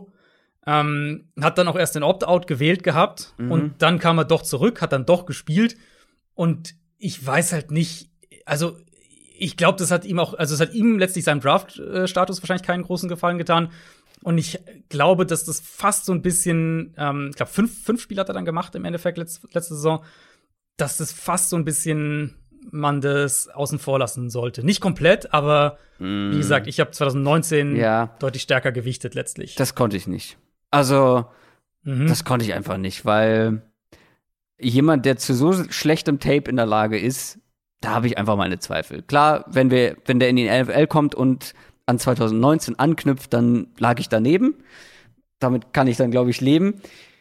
Was er aber vor allem, vielleicht um noch mal ein paar positive Dinge zu sagen, was er in beiden Jahren gezeigt hat, richtig starken Release, verschiedene Moves an der Line of Scrimmage, gutes Route Running, wenn er mal 100% gegeben hat und nicht ähm, 50. Der bringt, wie gesagt, die Maße mit, sieht aus wie ein NFL-Receiver, aber ich kann den Hype, den er bekommt, nicht ganz mitgehen. Also wir sind jetzt schon in einem Bereich, wo ich sage, Ende zweite Runde, würde ich nichts sagen, Anfang dritte sowieso nicht. Ähm, und bei ihm charakterlich, glaube ich, ähm, ja, sehr auffällig gewesen, war sehr lautstark gegen Rassismus. Ich meine, hat in Minnesota gespielt. Ähm, ihr werdet in Mhm. Erinnerung haben, was da los war ähm, mit der Black Lives Matter Bewegung. Und er hat dann auch letztes Jahr die Nummer Null getragen. Aus welchem Grund? Zero Tolerance for Racism, laut eigener Aussage. Also war da wirklich sehr lautstark unterwegs. Ähm, das nur so als kleinen nicht sportlichen Zusatz ähm, finde ich, finde ich nicht unwichtig, aber sportlich, ich kann komplett daneben legen, wenn er wieder, wie gesagt, da ansetzt, 2019. Aber irgendwie konnte ich das, ich konnte es nicht. Ja, also wenn man sich, wenn man sein 2020er Tape entsprechend gewichtet, verstehe ich das voll und ganz. Weil bei mir war es bei Bateman so, dass ich auch zuerst Tape aus der letzten Saison oder damit angefangen habe und war auch erst so, hä, Genau. was, was? Ähm, klar, weil man kriegt den Hype ja schon so ein bisschen mit. Und dann habe ich halt mich mehr bei ihm eingelesen, was war los, habe dann mehr 2019 geschaut und dann war es für mich auch so ein bisschen okay, hm, wie, wie gehe ich damit um? Ist halt, also ist auch eine ungewöhnliche Situation, klar. Ich habe mich dann eher dafür entschieden, wie gesagt, 2019 stärker zu gewichten. Ich habe den, also ich finde, dass er teilweise schon auch mehr Hype kriegt, als ich ihm geben würde. Ähm, ich habe ihn mit einer späten ersten, frühen Zweitrunden-Grade bei mir. Ui, okay. Ähm, genau. Also eine das ist ganze Runde dann- drüber. Genau, ja. Also du hast ihn jetzt auf 8 gehabt, ne? Mhm. Genau, bei mir ist er dann Wide Receiver 5. Also nicht mega weit weg, aber schon ein Stückchen besser dann als du. Mhm. Ich finde, also was mir halt aufgefallen ist in der, ähm, in der Richtung, wie weit ist er, war halt, also gerade 2019, ähm, das Route Running einmal, dass er da regelmäßig Separation kreiert hat, dass er Wurffenster kreiert hat für den Quarterback auch, wenn er um Verteidiger rumarbeitet. Ich finde, bei seinen Routes hatte ich oft den Eindruck, er ähm, er spielt auch so ein bisschen mit den Cornerbacks, er, er schläfert die so ein bisschen ein und dann auf einmal kommt irgendwie ein Cut oder er, spielt nochmal mit dem Tempo und so. Mhm. Ähm, hat da auch Catches, wirklich spektakuläre Catches drin gehabt, weg vom Körper. Äh, hat da auch einen richtig guten Release gehabt. Ähm, was mir negativ aufgefallen ist, und zwar jetzt nicht nur letztes Jahr, sondern insgesamt, also einmal ähm, Concentration Drops, Ja, dass er den, den Ball fallen lässt, wenn, wenn der Hit äh, naht. Das war so ein bisschen ein Thema. Und dann, wieso ich ihn letztlich eher Tendenz Richtung frühe zweite Runde sehe. Ähm, und auf keinen Fall mit einer, also bei mir ist er keine klare Erstrunden-Grade, weil da sehe ich ihn sonst sehr häufig. Ist halt auch bei ihm, er ist für mich halt kein Elite-Athlet. Ich finde nicht, dass er dieses Ceiling hat, was äh, bei Ja. mir dann in meinem Fall die vier quasi vor ihm haben. Ähm, und deswegen, ich denke, also der, der ist für mich halt schon einer, der ein Ex-Receiver sein kann. Mhm. Mit dem Release, mit dem Route Running. Ähm, der, den du, du kannst den auch nach innen ziehen, klar. Also der kann wirklich beides spielen in meinen Augen. Ich glaube halt, er wird halt eher immer in dieser, also sein Best Case für mich so ein bisschen ist ähm, diese zweite bis dritte Tier Ex-Receiver in der NFL. Mhm. Und das ist natürlich, also das ist immer noch sehr, sehr gut, überhaupt keine Frage. Ähm, und in meinen Augen hat er auch einen recht hohen Floor insgesamt, wenn ich halt das so gewichte, wie ich es jetzt gemacht habe. Aber ich finde halt, er hat jetzt nicht das Elite-Ceiling. Deswegen ähm, würde ich dem Hype auch ein bisschen bremsen, hab ihn aber dann doch ein Stückchen höher als du, Rashad Bateman. Eine Sache muss ich, glaube ich, noch dazu sagen. Es ist nicht so, dass ich das 2019er Tape nicht positiv ähm, für ihn gewichtet hätte, weil sonst wäre er Mhm. deutlich tiefer. Also das 2020er Tape wäre für mich kein Dritt, also na, wäre für mich kein Ende zweite Runden Grade gewesen, sagen wir es so. Äh, also Ja, 2019, 2019, hat ihn ja. da noch mal wieder dann hochgespült 2019, ja. Mhm. Wenn ich nur, ich war bei 2020 und hätte ihn in, instinktiv tiefer gesetzt. Aber das soll genug zu Rashad Bateman gewesen sein. Deine Nummer 5, meine Nummer 8. Kommen wir zu deiner Nummer 8. Da bin ich dann sehr gespannt, wo du ihn hast, weil auch den habe ich äh, schon all over the place gesehen. Meine Nummer 8 ist Kadarius Tony, der Florida Receiver. Puh, die habe ich ein gutes Stück höher. Ja, da, ich glaube, da bist du auf jeden Fall eher beim Konsens als ich. Ähm, also, Kadarius Tony hat eine Zweitrunden-Grade bei mir. Ist bei mir der hinterste Receiver quasi in der Zweitrunden, Late First äh, und dann Zweitrunden-Tier. Ähm, meine Nummer 8 insgesamt, Slot-Receiver. Ja, gut, also, was ist positiv? Die Explosivität natürlich. Ähm, wenn man sich Tape oder auch nur Highlights anschaut von Tony, die Explosivität ist der Wahnsinn. Der geht halt von 0 auf 100 in zwei Schritten, Start und Stop, Ja. ist absoluter Wahnsinn. Ähm, super shifty, super agil. Der ist mit seiner Athletik und Explosivität ist er halt so gut, dass er damit immer wieder Separation kreiert hat. Obwohl er, und da komme ich gleich bei den negativen Sachen dazu, Ja, sag lieber ein Ähm, paar negative Sachen, ja, weil das genau, meinte ich genau. mit. Du redest jetzt, du redest jetzt über einen Spieler, den du eigentlich gar nicht so gut findest wie ich, aber sagst die positiven Sachen. Das Nee, ja, du hast recht. da bin ich recht. eifersüchtig. Ähm, äh, lasse ich den Rest sehr, sehr gerne. Das ist eh eine gute Überleitung, weil er eben als Route Runner noch sehr, sehr roh ist. Warum ist er sehr roh? Ähm, er war ein Quarterback in der Highschool, wurde erst später zum Receiver umfunktioniert.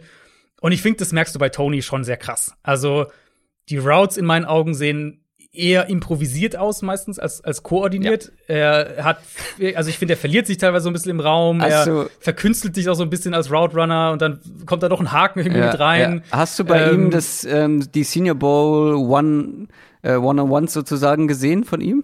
Ich glaube, bei ihm habe ich oder? Bin mir gar nicht ganz sicher. Bin mir nicht ganz War's sicher. auf jeden Fall, weil das sieht mega geil aus. ähm, das ist wahrscheinlich teilweise auch so gewollt und geplant.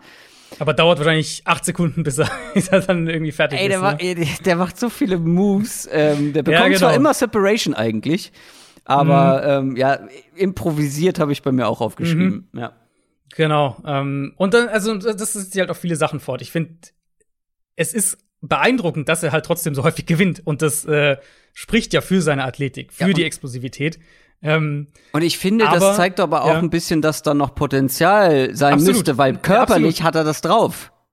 Genau, nee, überhaupt keine Frage. Ähm, körperlich hatte das drauf, aber für mich ist er halt an diesem Punkt eher noch so eine Art undefinierter Playmaker als tatsächlich ein Receiver im, im NFL-Sinne. Mhm. Ähm, hatte auch kaum mit Press-Coverage zu tun, hat kaum was Contested Catch-mäßig gemacht. Also im Prinzip, wenn man Tony so ein bisschen zusammenfasst, er hat halt im College krass von seiner Explosivität und Athletik gelebt. Und die ist halt so gut, dass er, dass da ähm, ein, äh, ja, was hat er? Ich glaube, hat er eine, eine knapp, ich glaube, knapp eine 1000 Yard, 980 Yards äh, Saison mit 10 Touchdowns bei rumgekommen ist. ähm, du wirst halt für ihn, und das hat ihn bei mir letztlich so ein bisschen ans Ende dieses zweiten Receiver-Tiers gebracht. Du wirst halt für Tony, brauchst du einen sehr, sehr klaren Plan, um ihn zu entwickeln. Also wir haben jetzt gerade über Bateman gesprochen. Bateman hat nicht das Ceiling, das Tony hat, aber in meinen Augen halt Bateman kommt, draftest du und der ist sofort deine Nummer zwei oder was auch immer und der, der, der, der startet Week One.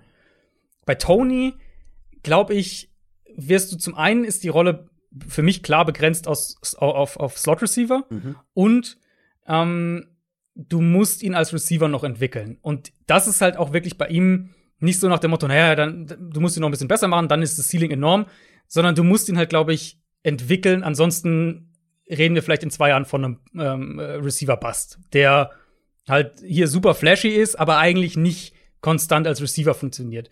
Das ist so ein bisschen meine Sorge mit ihm.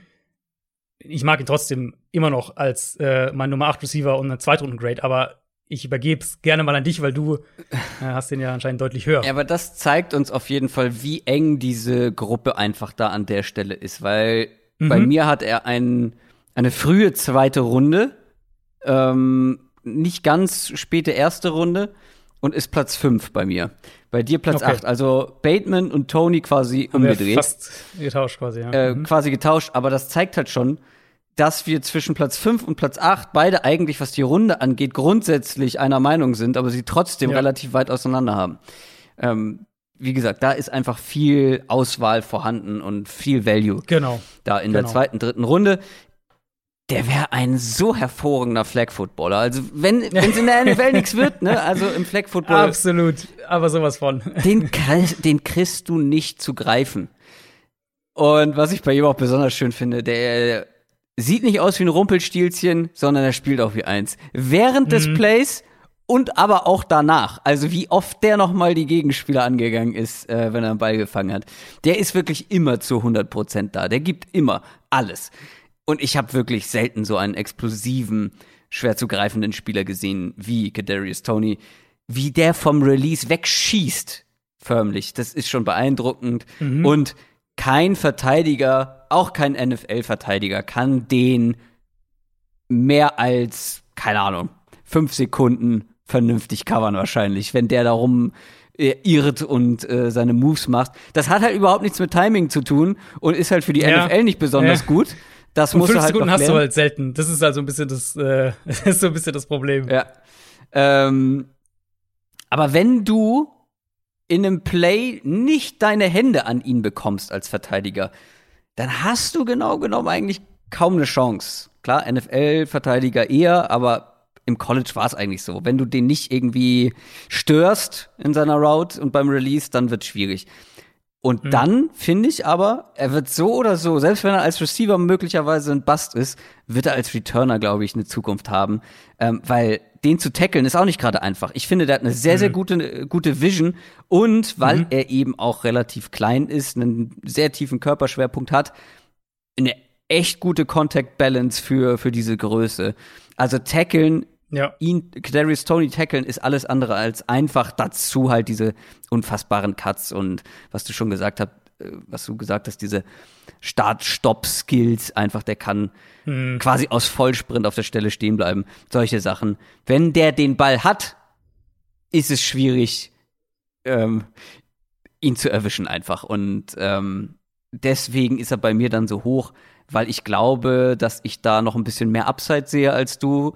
Äh, wenn ich davon ausgehe, dass er auch die ersten drei Jahre im College viel mit Verletzungen zu tun hat und jetzt eigentlich dieses letzte Jahr das erste war, wo er richtig viel spielen konnte, auch viele Targets gesehen hat und eben schon diesen Entwicklungssprung gemacht hat. Und jetzt müssen natürlich weitere Schritte folgen, aus den von dir genannten Gründen. Aber wenn er noch mal sich weiterentwickeln kann als richtiger Receiver, als Route Runner mit seiner Athletik, mit seiner Explosivität.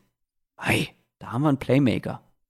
Er hat mich, ähm, ich weiß nicht, ob es dir auch so ging, ich muss äh, doch recht häufig an letztes Jahr denken, äh, an, an den Pre-Draft-Prozess äh, und an KJ Hamler, den äh, Ja. letztes Jahr Penn State Und- Receiver. Den hatte ich, glaube ich, damals als Sleeper genannt. Oder war er noch meine Nummer 10 oder so? Er war auf jeden Fall so. Ja, genau. Ich habe äh, jetzt nämlich gerade eben parallel mal mein, mein Big Board vom letzten Jahr aufgemacht und da war lustigerweise meine Nummer 9, also Ah, ja. direkt sozusagen wie jetzt. Ich habe jetzt, ich hatte auch bei Hamler eine so eine mit Zweitrunden Grade. Ähm, Das und- interessiert und mich bei jetzt, Tony, da muss ich auch nachgucken. Äh, und bei Tony halt ist es meine Nummer 8 und habe auch eine, so eine mit Zweitrunden Grade.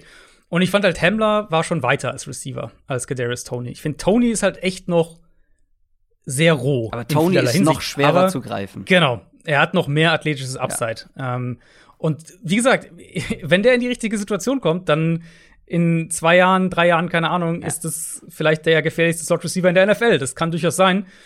Aber ich finde, er ist halt, und deswegen bei mir halt eben die 8 für Tony, im Vergleich zu den sieben davor, sehe ich halt bei ihm eher noch die Gefahr, dass er aus sportlichen Gründen, nicht jetzt aus Verletzungsgründen, sondern aus sportlichen Gründen, auch als eine Enttäuschung enden könnte, einfach weil, weil diese Entwicklung halt für ihn wirklich auch entscheidend ist. Er muss diese Entwicklung als Receiver auch machen, sonst wird es halt schwer für ihn, glaube ich, in der NFL. Ich habe noch mal geguckt, KJ Hamler war meine Nummer 10 und war so zweite, dritte Runde. Also, Ja, also da- Tony da habe ich du eher noch- noch mal einen Ticken höher. Ja. Ja. Das ist meine Nummer, nee, deine Nummer 8 gewesen. Wir haben aber Mhm. schon ausführlich drüber gesprochen, weil ich ihn etwas höher habe. Kommen wir zu meiner Nummer 7, wenn ich richtig liege. Mhm. Elijah Moore, Okay. Mississippi. Äh, auf sechs. Also Ah, ja. nah. Da sind wir sehr einig. Das habe ich mir auch schon fast gedacht. Äh, Den sieht man teilweise auch in manchen Rankings noch ein gutes Stück höher. Ich habe ihn auch auf vier zum Beispiel schon gesehen. Ähm, Elijah Moore, der hat eine Monstersaison gespielt. Ähm, Mississippi habe ich mir aufgeschrieben. Das ist doch Quatsch, oder? Ole Miss. Ole also, Miss. ja. ja. ja, doch, okay. Jetzt bin ich selber durcheinander gekommen. ähm, wo fange ich an? Elijah Moore ist auch so einer, so ein dynamischer, explosiver Slot-Receiver. Bei Ole Miss hat, er, hat er fast ausschließlich im Slot gespielt. Wenn er aber mal outside aufgestellt wurde, war das jetzt nicht verkehrt, was er da gezeigt hat. Der ist oder spielt physischer als andere mit seiner Größe, ist wirklich ein guter Athlet, hat eine gute Balance, sehr schwer zu tackeln, guter Route Runner und das fand ich besonders auffallend bei ihm.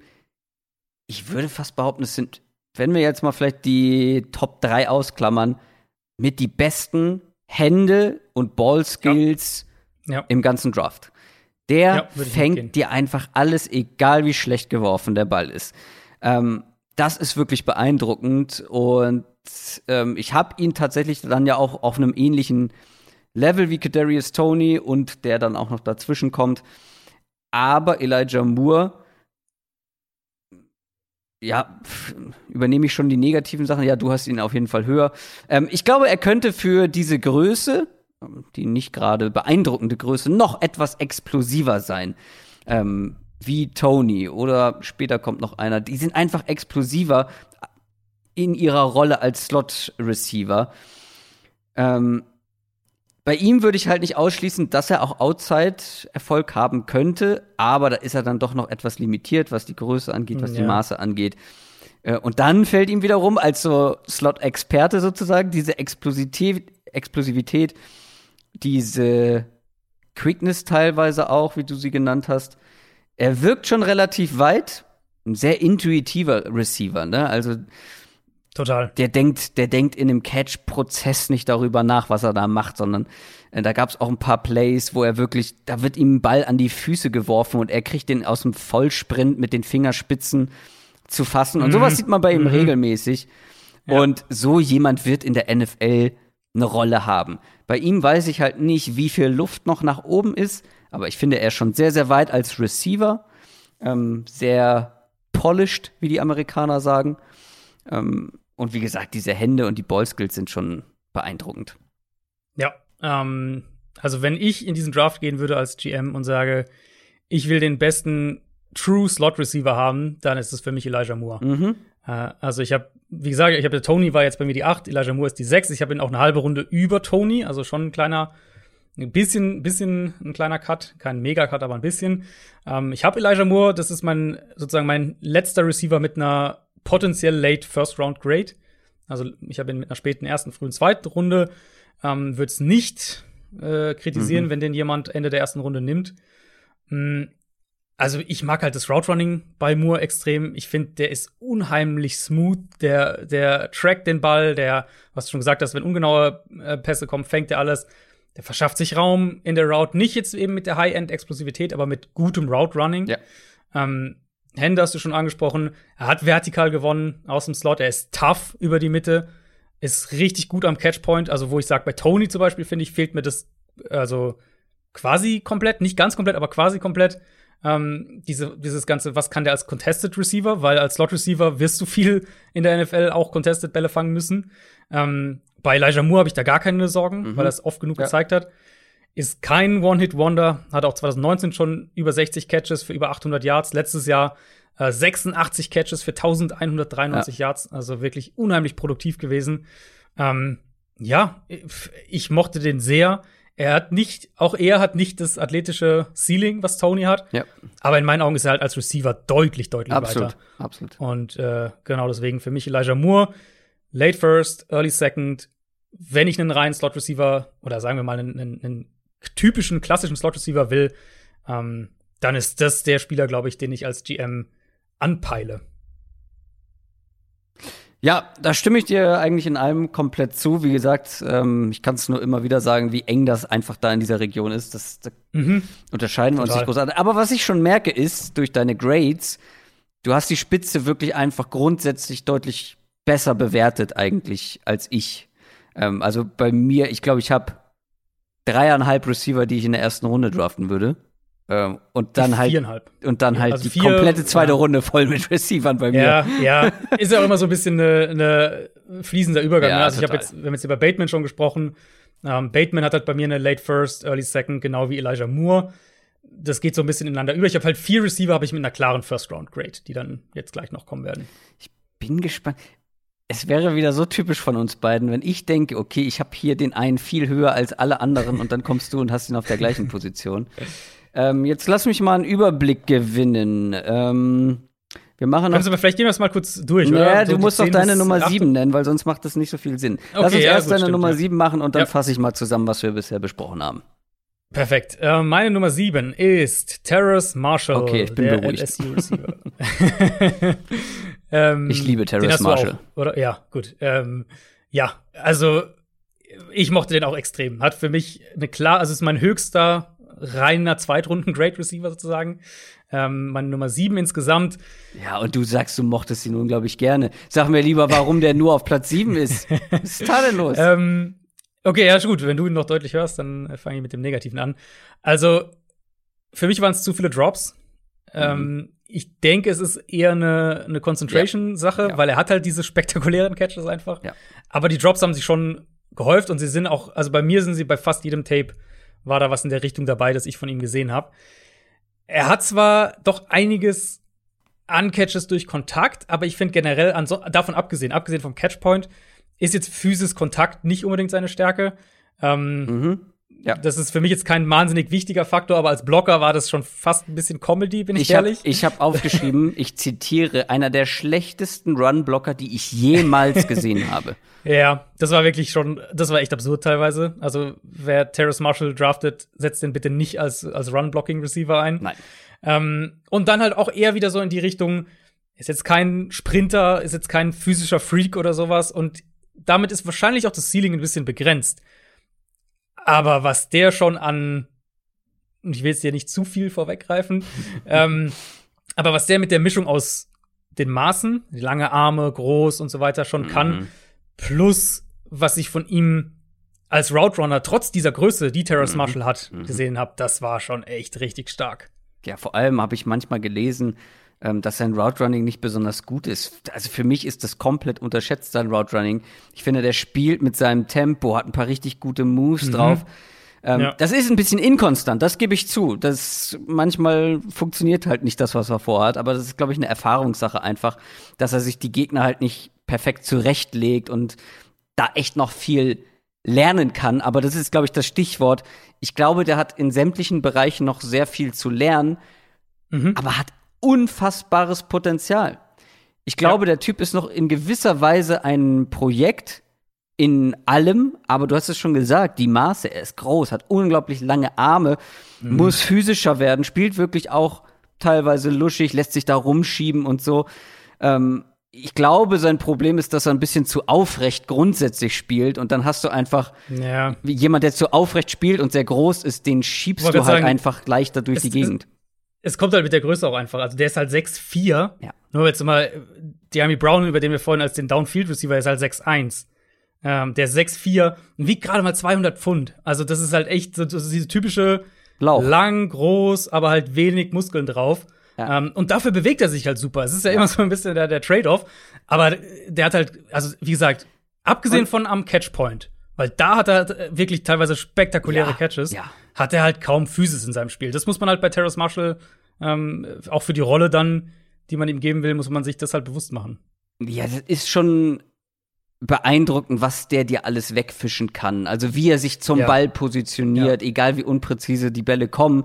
Das ist einfach krass. Und man muss halt noch mal dazu sagen, ähm, als Joe Burrow noch bei LSU gespielt hat, ähm, war er die Nummer drei hinter ähm, Jamar Chase und Jefferson.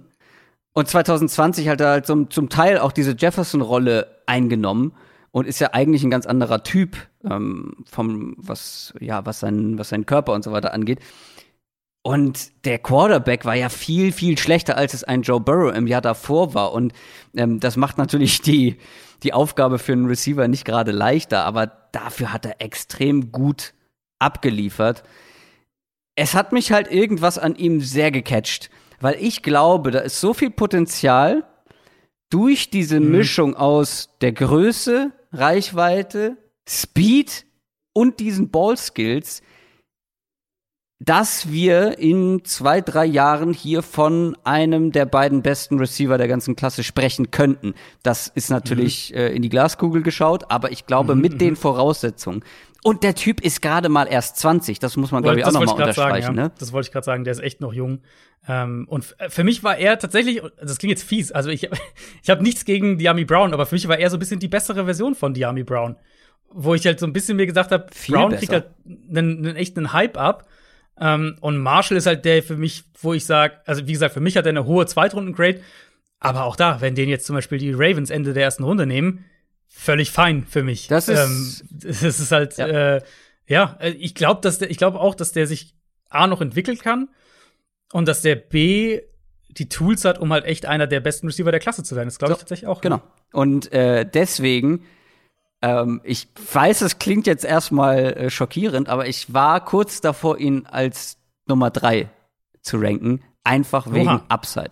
Letztendlich ist er Nummer vier geworden, aber ich habe ihn auf Augenhöhe Okay. mit der Nummer drei und für mich gehört der in die späte erste Runde. Mit dem Upside, mit den Voraussetzungen. wäre für mich völlig fein. Da Ja. würde ich nicht drum diskutieren. Terrace Marshall, LSU, einer meiner absoluten Favorites in dieser Klasse. So, ich fasse jetzt mal zusammen, weil das war deine Nummer sieben, absurderweise. Äh, Terrace Marshall, deine Nummer sieben. Nein, ich fange ich fang hinten an, oder? Bei der Mhm. Nummer zehn. Adrians Nummer zehn, Jalen Darden. Nummer neun, Cornell Powell. Nummer acht, Kadarius Tony. Und Nummer sieben, Terrace Marshall. Meine Nummer zehn, Amari Rogers, der andere Clemson Receiver. Nummer neun, Diami Brown. Nummer acht, Rashad Bateman. Nummer sieben, Elijah Moore. Wir haben jetzt natürlich schon ein, über einige gesprochen, die jetzt noch kommen. Gehen wir natürlich trotzdem noch durch. Über wen wir noch nicht gesprochen haben, ist meine Nummer 6 und ich bin mir ziemlich sicher, dass das dann deine Nummer 4 ist. Das ist Rondell Moore. Ja. Ja. Purdue Rondale Receiver. Ähm, wir können es ja auch diesmal so machen, weil ich ihn tiefer habe als du, was halt komplett absurd ist, weil das ist genau der Typ Ich wollte gerade Receiver. sagen, ich, ich war mir äh, tatsächlich, ich war mir, ich hatte fast ein bisschen gedacht, dass das derjenige ist, den du irgendwie auf drei oder zwei sogar oder sowas schiebst. Ja, ich ich konnte einfach nicht. Ich konnte einfach nicht. Ich, also ich liebe den Receiver Rondell Mhm. Moore, weil das ist ein sehr kleiner, sehr, Sehr explosiver, Mhm. unglaublich spektakulärer, dynamischer Playmaker. Und das sind ja genau die Spieler, die ich mag. Das wissen, Ja. glaube ich, mittlerweile alle, die unseren Podcast hören. Ähm, der hatte ein unfassbares 2018er Jahr. Aber, und das ist das große Manko, hat seitdem nur noch sieben Spiele im College gemacht, weil er immer, immer wieder verletzt war. Mhm. Und ich hab's, ich hab mir so viel von ihm angeguckt. Ich glaube, ich habe mir alles angeguckt, was möglich war. Und ich bin am Ende einfach nicht zu einem anderen Entschluss gekommen, als ihn eben ein bisschen fallen zu lassen, weil ich finde, man sieht, dass er Explosivität verloren hat. Das soll nicht heißen, dass er die nicht wieder zurückbekommen kann, wenn man mal über einen längeren Zeitraum fit bleibt. Aber diese Explosivität ist sein, ähm, ist sein Ass im Ärmel. Das, die braucht er und ich finde, ähm, bei den wenigen Auftritten 2020 und auch zum Teil schon Ende 2019 hat man gesehen, dass ihm ein bisschen was abhanden gekommen ist. Wenn der Typ fit ist, dann ist das ein, dann kann das in der richtigen Rolle ein Gamechanger sein. Dann reden wir von einem Ceiling äh, von einem Tyreek Hill. Ähm, Rondell Moore ist noch kleiner als Tyreek Hill, muss man dazu sagen. Also Deutlich, Rondell deutlich Moore wird kleiner, niemals ja. ein kompletter Receiver werden. Ähm, da kann man sich sicher sein. Aber wenn er fit ist und das zeigt, was er gut kann, dann ist er in dem, in den Sachen einer der besten der NFL, glaube ich. Äh, und zwar sofort. Und du kannst jetzt gerne erzählen, warum er sogar bei dir auf Platz 4 ist, was er so gut kann und was er so Ja. gut macht, wenn er spielt. Ich, genau, das ist halt das Ding. Ich würde es voll verstehen, wenn der aus der ersten Runde fällt. Weil ich halt als GM musst du natürlich Ich hab- auch, also ja. dein Erstrundenpick muss halt Ja, sitzen, ja. so als GM. Ich habe Ähm, ihm halt dann letztendlich eine frühe zweite Runde gegeben. Ich habe ihm noch einen Erstrunden-Grade gegeben. Es ist für mich immer auch so ein bisschen die Diskussion. Ich habe jetzt gerade ja mit den Edge-Rushern angefangen, ähm, die, zu, die zu analysieren. Und da gibt's ja zum Beispiel einen von Miami, Jalen Phillips, der im College zwischenzeitlich seine Karriere beendet hatte, weil er so viele Gehirnerschütterungen hatte. Was machst du damit? Jetzt hat er letztes Jahr wieder gespielt und war super. Ähm, ich, meine Tendenz ist dann immer, es natürlich zu thematisieren, weil wir wollen ja, also unser Ziel ist ja letztlich hier, nicht das perfekte Ranking zu haben, sondern sozusagen bestmöglich euch zu sagen, ähm, was für ein Spieler das ist. Ja. Deswegen absolut wichtig zu thematisieren. Verletzungen waren bei ihm, also bei Rondell Moore jetzt, waren es vor allem ähm, Oberschenkel, Lower Body Injuries, solche Sachen, was er auch erklären kann, dass er, warum er vielleicht letztes Jahr dann ähm, weniger explosiv war, wenn er da noch angeschlagen war. Ähm, und die Verletzung auf der einen Seite plus halt die Größe. Das macht Ja. ihn zum Boomer-Bust-Kandidaten. Ja. Also du hast schon gesagt, er ist kleiner als, äh, als Tyreek Hill. Tyreek Hill ist 5'10. Rondell Moore ist 5'7. Es ist halt schon. 5'7? Also, ja. Ich habe ähm, 5,8 aufgeschrieben. Nee, ja, war ursprünglich, glaube ich, der Gedanke, aber beim Pro Day Dann ist das ja einer für äh, unsere Kategorie, für den Christoph Kröger Award. richtig. 5,7 ist die Richtig. Benchmark. Äh, ist, nur, ist damit nur knapp größer als Terry Cohen, der äh, Standardgewinner des, des äh, Christoph Kröger Awards. Ja. Ähm, also Cohen ist 5'6, nur dass ihr es mal so ein bisschen einordnen könnt. Cole Beasley ist 5'8, so dazwischen ist Rondell Moore von seiner Größe. Ähm, und ich sag nicht, dass du mit 5'7 kein guter Receiver werden kannst, sonst hätte ich ihn nicht auf 4. Und das Aber es ist bedauernswerterweise halt ist, er immer noch deutlich größer, als ich es bin. Ja, gut. Aber du bist auch kein NFL-Receiver. Ja, das ist richtig. Ähm, nee, genau, es ist halt einfach sehr selten so. Diese Maße sind eher Gadget-Spieler-Typ, würde ich jetzt mal sagen, in der NFL. Ja. Aber, aber, was der mit dem Ball in der Hand kann, ist halt unfassbar. Also, der nimmt super schnell Tempo auf, der ist sehr agil, der lässt Verteidiger einfach reihenweise aussteigen. Start and Stop extrem stark. Athletisch einfach, ähm, wenn er bei 100% war, dann war Rondell Moore ein, ein athletisches Monster für mich. Returner kann er sein. Screens, Jet Sweeps, all das. Der spielt, er spielt einfach in jeder Hinsicht super schnell. Ähm, Route Running fand ich bei ihm gut. Release fand ich bei ihm gut. Die Cuts in den Routes waren gut. Ich habe bei Moore regelmäßig gesehen, wie er zum Quarterback zurückarbeitet und dadurch halt Wurffenster kreiert. Ähm, ich habe bei Moore regelmäßig gesehen, wie er vertikal gewonnen hat. Auch mit Speed, aber auch mit, mit Route Running. Ähm, und ich habe halt bei Rondell Moore sogar gesehen, wie er physisch am Catchpoint war, trotz 5-7. Und ja, dadurch, er wurde so ein bisschen tatsächlich so, ein- so ein Man-Crush von mir im Laufe der, ähm, der Analyse. Wie gesagt, ich würde es trotzdem, als GM musst du schon sehr sicher sein, um Rondell Moore mit den Fragezeichen, die er halt mitbringt in der ersten Runde, vor allem, sag mal, früh in der ersten Runde zu nehmen. Also ich denke, wenn, dann reden wir so ab Pick 20, so Ja, die, ja. die Range in etwa. Aber ich könnte mir gut vorstellen, dass Moore am Ende dann doch auch erst in der zweiten Runde geht. Einfach mit den, Ja. äh, mit den Fragezeichen, die er mitbringt. Aber als er 2018 fit war, unfassbare Saison gespielt. Also wirklich, wenn ihr, wenn ihr nur, wenn ihr nicht analysieren wollt oder sowas, einfach nur ein paar Highlights euch anschaut, ähm, Oh, das ist halt absolutes Entertainment. ich habe bei mir aufgeschrieben, einfach sich eine Runde, einfach just for fun Highlight Reels gucken. Es macht einfach nur Spaß. Es ist einfach, es macht einem gute Laune. Ja. Es macht einem einfach gute Laune. Ich habe gerade mal Ja. Google sagt, ich wäre 5-4. Das ist natürlich echt bedauernswert. Naja, Das ist ja, ich hätte, schwierig. ich hätte keine Rolle. Obwohl, ähm, wie hieß er denn noch? Ähm, der kleine Running Back der Eagles. Nicht Boston Scott, der andere. äh, ah, der richtig gut war. Lange, lange, lange Zeit. ich komme jetzt auch gerade nicht drauf. Aber Ich stehe auf dem Schlauch. Wird mir noch einfallen. Ähm, Darren Sproles. Darren Sproles. Der ist, glaube ich, so Aber ungefähr meine Größe. fünf- Der war richtig klein. 5, 5, 6, 5, 6 will ich schon sagen. Meinst du? Ich habe jetzt auch ehrlich gesagt, äh, ich glaube, ich hatte Boston Scott im Kopf, weil du Eagles gesagt hast. Ja, ja, genau. Äh, für mich ist Ja, Sproles es ist- eher äh, Saints, äh, Saints Running Back. Ähm, ja, 1,68. Ja. Paar Zentimeter. Knapp. Hm. Knapp noch größer. Wie auch immer. Der Traum, also, der Traum lebt, willst du sagen. Bitte? Der Traum lebt. Der, Traum, ja, der lebt nicht mehr. ähm, Rondell Moore, deine Nummer 6, meine. Nein, andersrum. umgekehrt. Meine Nummer 6, deine Nummer 4. Das Gute Mhm. ist, dass wir offensichtlich die gleichen Top 3 Receiver haben. Wie könnte, wie kann das sein? Verrückt. Äh, deswegen kann ich die weiteren Plätze zusammenfassen. Und ich ähm, fange mal gleich an mit Rondell Moore, das war meine Nummer 6. Direkt davor der weitere sehr kleine, explosive Slot-Receiver, Kadarius Tony.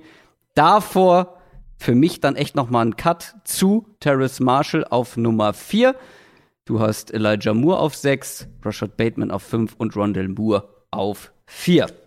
Mhm. Und da ist ein deutlicher Cut dann. Also die Top 3 Mhm. ähm, habe ich einen deutlichen, deutlichen Cut zum Rest. Ja, dann kannst du ja gleich. Mach doch du mal die Nummer 3, weil ich vermute, wir haben die gleiche Nummer 3. Für mich ist allerdings der Cut nicht so groß. Ich bin etwas skeptisch. Zwischen 3 und 4 jetzt, oder? Mhm. Okay, nee, ja gut, da habe ich, ähm, also für mich ist halt, für mich ist Rondell Moore, Rashad Bateman, Elijah Moore und Terrace Marshall und Tony, das ist so eine Kategorie. Das ist ein, ein Tier für mich, auch wenn Ja. zwischen Moore und Tony schon ein, ein Stück weit dazwischen liegt in meiner Grade, aber grob eine Kategorie. Ähm, und die drei davor sind halt für mich alle, ich habe, also das kann ich ja sagen, ich habe alle drei, ähm, die jetzt kommen, mit einer Top 10 Grade. Also ich habe die alle Mhm. Okay. drei Top Krass. 10 gegradet. Okay, du bist, du bist besser drauf dieses Jahr. Bei mir haben nämlich nur die Top 2 ein Top 20 Grade und die Top 3 ähm, so Mitte erste Runde, wenn nicht sogar. Also für mich ist der Unterschied zwischen Terrace Marshall und der Nummer 3 nicht so groß. Aber dann erzähl uns doch mal, wer bei dir zumindest die Nummer 3 ist. Mm, Das wird jetzt wahrscheinlich einen oder anderen vielleicht überraschen. Äh, meine Nummer drei ist Jamar Chase. Der LSU-Receiver. Ich hätte geschworen, du hast den auf 1. nee, das ist meine Nummer drei. Ähm, und also bevor ich jetzt äh, auf Twitter zugespammt werde, Ja, zu Recht. Ich werde, warte mal, ich, Ich mach mal twitter.com auf. ich habe die, wie gesagt, alle drei Top 10 gegradet. Also der Unterschied ist klein. Warum habe ich Jamar Chase Nein, nur nein. auf Platz drei von diesen drei Receivern? Nein, nein. Ähm, gibt zwei, drei Punkte. Ich mache jetzt mal das Negative, dass du dann, dann kannst du das Positive übernehmen. Ich finde, er verlässt sich teilweise zu sehr auf seine Physis und das macht sich gerade im Route Running bemerkbar. Da läuft er sich teilweise fest, braucht dann eine Weile, um wieder loszukommen. Manchmal finde ich, sucht er den Kontakt fast, so wirkt's jedenfalls. Und dann können Cornerbacks ihn halt sehr, sehr eng spielen und es dauert ein bisschen, bis er loskommt. Ähm, ich finde nicht, dass er wahnsinnig shifty ist, was mit seiner Physis auch wieder erklärbar ist. Also er ja sehr, sehr kompakt gebaut. Ich glaube 6-061 oder sowas ist er, aber halt wirklich sehr, sehr ähm, kompakt, muskulös gebaut. Aber halt keiner, der Separation sonderlich viel kreiert. Sprich, als Team, das ihn draftet, muss man sich sicher sein, dass der eigene Quarterback auch dazu bereit ist, ihm Chancen bei diesen vermeintlichen 50-50-Bällen zu geben, weil er wird halt nicht die Passfenster kreieren, die Jerry Judy, den wir letztes Jahr gegradet haben, ähm, äh, die er kreiert. Das hat für Jamar Chase im College natürlich herausragend funktioniert, 2019. Ähm, letztes Jahr hat er ja nicht gespielt, muss man vielleicht auch kurz erwähnen, hat den Opt-out gewählt. oder 2020 nicht gespielt. Ähm, hat für Chase 2019 aber natürlich exzellent funktioniert. Auch dann äh, in der SEC gegen spätere College Cornerbacks, äh, gegen spätere NFL Cornerbacks. Für mich halt trotzdem war das so der einer von zwei klaren Minuspunkten, die ich bei Chase mhm. gegeben habe. Dass er halt kein Top Route Runner ist, dass er nicht konstant Separation kreiert. Und ich glaube, das wird sich in der NFL halt auch zeigen. Ähm, und dann der andere ist halt, er ist halt physisch für mich nicht in dieser Elite-Gruppe. Er ist nicht wahnsinnig groß, er ist kein Speedster, er ist nicht sonderlich explosiv. Und meine Frage ist halt dann, wie gesagt, ich ihn immer noch sehr hoch, behaltet es ja, im Hinterkopf. Ja, ja, ja, das brauchst du gar nicht so häufig erwähnen. Die Nummer ist inwieweit, durch. Ähm, inwieweit äh, überträgt sich das halt auf die NFL? Und wenn man es andersrum fragt, kann er mit seiner Physis, mit der er natürlich im College wahnsinnig viel gemacht hat und ähm, super viel gewonnen hat auch, kann er mit dieser Physis so auch in der NFL konstant gewinnen, wo es eben gegen die besten Athleten, erfahrenere Cornerbacks und so weiter geht. Das sind so die zwei großen Negativpunkte, warum ich ihn letztlich in diesem Trio äh, auf Platz 3 gesetzt habe. Er ist nicht meine Nummer eins. Mhm. Das überrascht vielleicht auch den einen oder anderen. Ähm, ja, und ich weiß, du hast es ja jetzt mehrfach gesagt, du hast ihn trotzdem Top 10 und so. Ich habe ja sogar nur einen Top 20 Grade gegeben. Aber ich glaube, Jama Chase ist mit Abstand der kompletteste Receiver in dieser ganzen Klasse. Das ist ein. Da gehe ich übrigens nicht mit. Das ist, er ist für mich nicht der kompletteste Receiver in der Klasse. Ah, doch, ich über. Wer denn? Kommt doch, kommt noch der kompletteste Receiver? Der, der kommt noch, ja, ja, der, der kommt noch. Nee. ähm, äh, für mich ist er der kompletteste. Ich, es stimmen bei den Negativpunkten überall zu. Ich hätte mir erhofft, dass er noch explosiver ist, dass die Routes noch, noch ja, mehr crispy sind sozusagen, dass die noch ein bisschen zackiger sind. Ähm, da fehlt ihm, glaube ich, auch so ein bisschen die Flexibilität in den Hüften, spielt etwas steif. Mhm. Aber er ist einfach ein geborener Expressiver. Der legt sich bei Outside Routes oder bei vertikalen Routes, die Outside stattfinden, seine Gegner wirklich zurecht. Ich finde, er spielt so clever, dass du kaum zwischen ihn und den Ball kommst. Und da spielt er das Ganze dann auch mit, ja, mit Köpfchen positioniert sich einfach immer richtig. Du hast viel jetzt schon davon gesagt, aber das will ich auch nochmal unterstreichen. Der hat auch schon super viel Press-Coverage gesehen. Ich finde, von ja. allen, über die wir gerade über die wir gerade gesprochen haben, niemand von denen hat so viel Press-Coverage bekommen ähm, im mm, Vergleich ja, zu Jamar Chase. Auf jeden ja. Fall hat er es immer so gut gelöst, spielt intuitiv, spielt von der ersten Sekunde des Plays intuitiv, variiert auch den Release, variiert dann sein Tempo ihm fehlen so ein paar Attribute, athletische Attribute, eben diese Explosivität und das ganz hohe Tempo letztendlich. Aber das macht er halt wett durch halt seine, seine anderen Fähigkeiten, sage ich mal. Und ich kann es mhm. auch verstehen, dass man ihn nicht auf eins hat, weil ich finde, die meisten haben ihn an eins. Es ist aber für mich das beste Gesamtpaket, was du bekommen kannst. Ähm, er ist meine Nummer zwei und ein Top 20 Grade. Ähm, wie gesagt, da unterscheiden wir uns jetzt grundsätzlich nicht mehr, aber hm. wenn ich wirklich einen Outside Receiver suche, eine Nummer eins suche ähm, und in den Top 20 picke, würde ich, glaube ich, zu Jammer Chase tendieren, weil der Unterschied bei mir zwischen 1 und 2 ist quasi nicht vorhanden, ist marginal. Mm, ja, wenn du, wenn du einen Ex-Receiver willst, genau. dann nimmst du Jamar Chase. Da, genau. äh, da gehe ich mit. Ist, also für mich ist er so ein bisschen in die, ähm, also an wen er mich ein bisschen erinnert, ich weiß nicht, wie weit, wie weit du dich noch an ihn erinnerst, aber äh, war Steve Smith, der ja. langjährige ja, ja. Panthers-Receiver, dann später Baltimore ähm, noch gespielt, der ja auch jetzt nicht sonderlich groß war. Also ähm, muss man ja vielleicht einfach mal sagen, dass, dass Jamar Chase ist halt 6-0 also wir haben jetzt gerade einen Terrace Marshall, der ist 6'4, äh, Diami Brown ist 6'1. Also Chase ist kleiner als diese anderen Outside X-Receiver, die mhm. wir hier im, im, Draft haben. Oder potenzielle X-Receiver. Ähm, aber ich finde, Jamal Chase kannst du auch schon nach innen ziehen, oder? Kannst du sicher auch, aber er ist halt nicht der. Also er wird halt nicht Inside viel mit seinem Route Running gewinnen. Das würde ich halt schon sagen. Also es ist halt keiner, der mit seiner Agilität nee. Inside viel, viel macht. Er kommt halt über die Physis. Und wenn ich nicht, wenn ich denken würde, dass er damit in der NFL äh, gegen eine Wand rennt, dann hätte ich ihn nicht Top 10 sozusagen, sondern ich denke schon, dass er damit auch ähm, in der NFL gewinnen kann. Aber in meinen Augen hat er halt schon ein Stück weit zumindest Limitierungen dahingehend, dass er halt nicht der größte ist und nicht der agilste, beziehungsweise auch nicht der explosivste Receiver.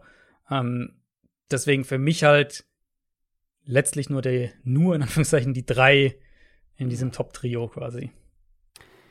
Ich hatte ja, glaube ich, Ende der letzten Folge schon mal angedeutet, dass ich mir bei der Top 3 ziemlich schnell ziemlich sicher war, wie ich die gerankt habe. Mhm. Dann aber auch erzählt, dass ich schon wieder zweifle. Aber ich kann so viel sagen, bei mir ist es dabei geblieben. Ich ja, hatte die Top 3 im Kopf und das sind sie auch geblieben. Und mir war sehr schnell klar, dass Devontae Smith meine Nummer 3 ist. Boah. Und du hast, ja, Sag nix. Wir sprechen gleich noch über die Top 2 Position. Deontay Smith ist auch mit ein bisschen Abstand meine Nummer 3 und ich weiß, den mögen sehr viele und du ja scheinbar auch und ich kann es mhm. auch verstehen. Der Typ ist das, was der da gezeigt hat bei Alabama. Das ist absurd gewesen. Der ist einfach in aller, in allen Möglichkeiten schneller als sein seine Gegenüber das ist, das ist beeindruckend, eben nicht nur geradeaus. Ähm, du kannst gleich gerne noch mehr positive Punkte sagen.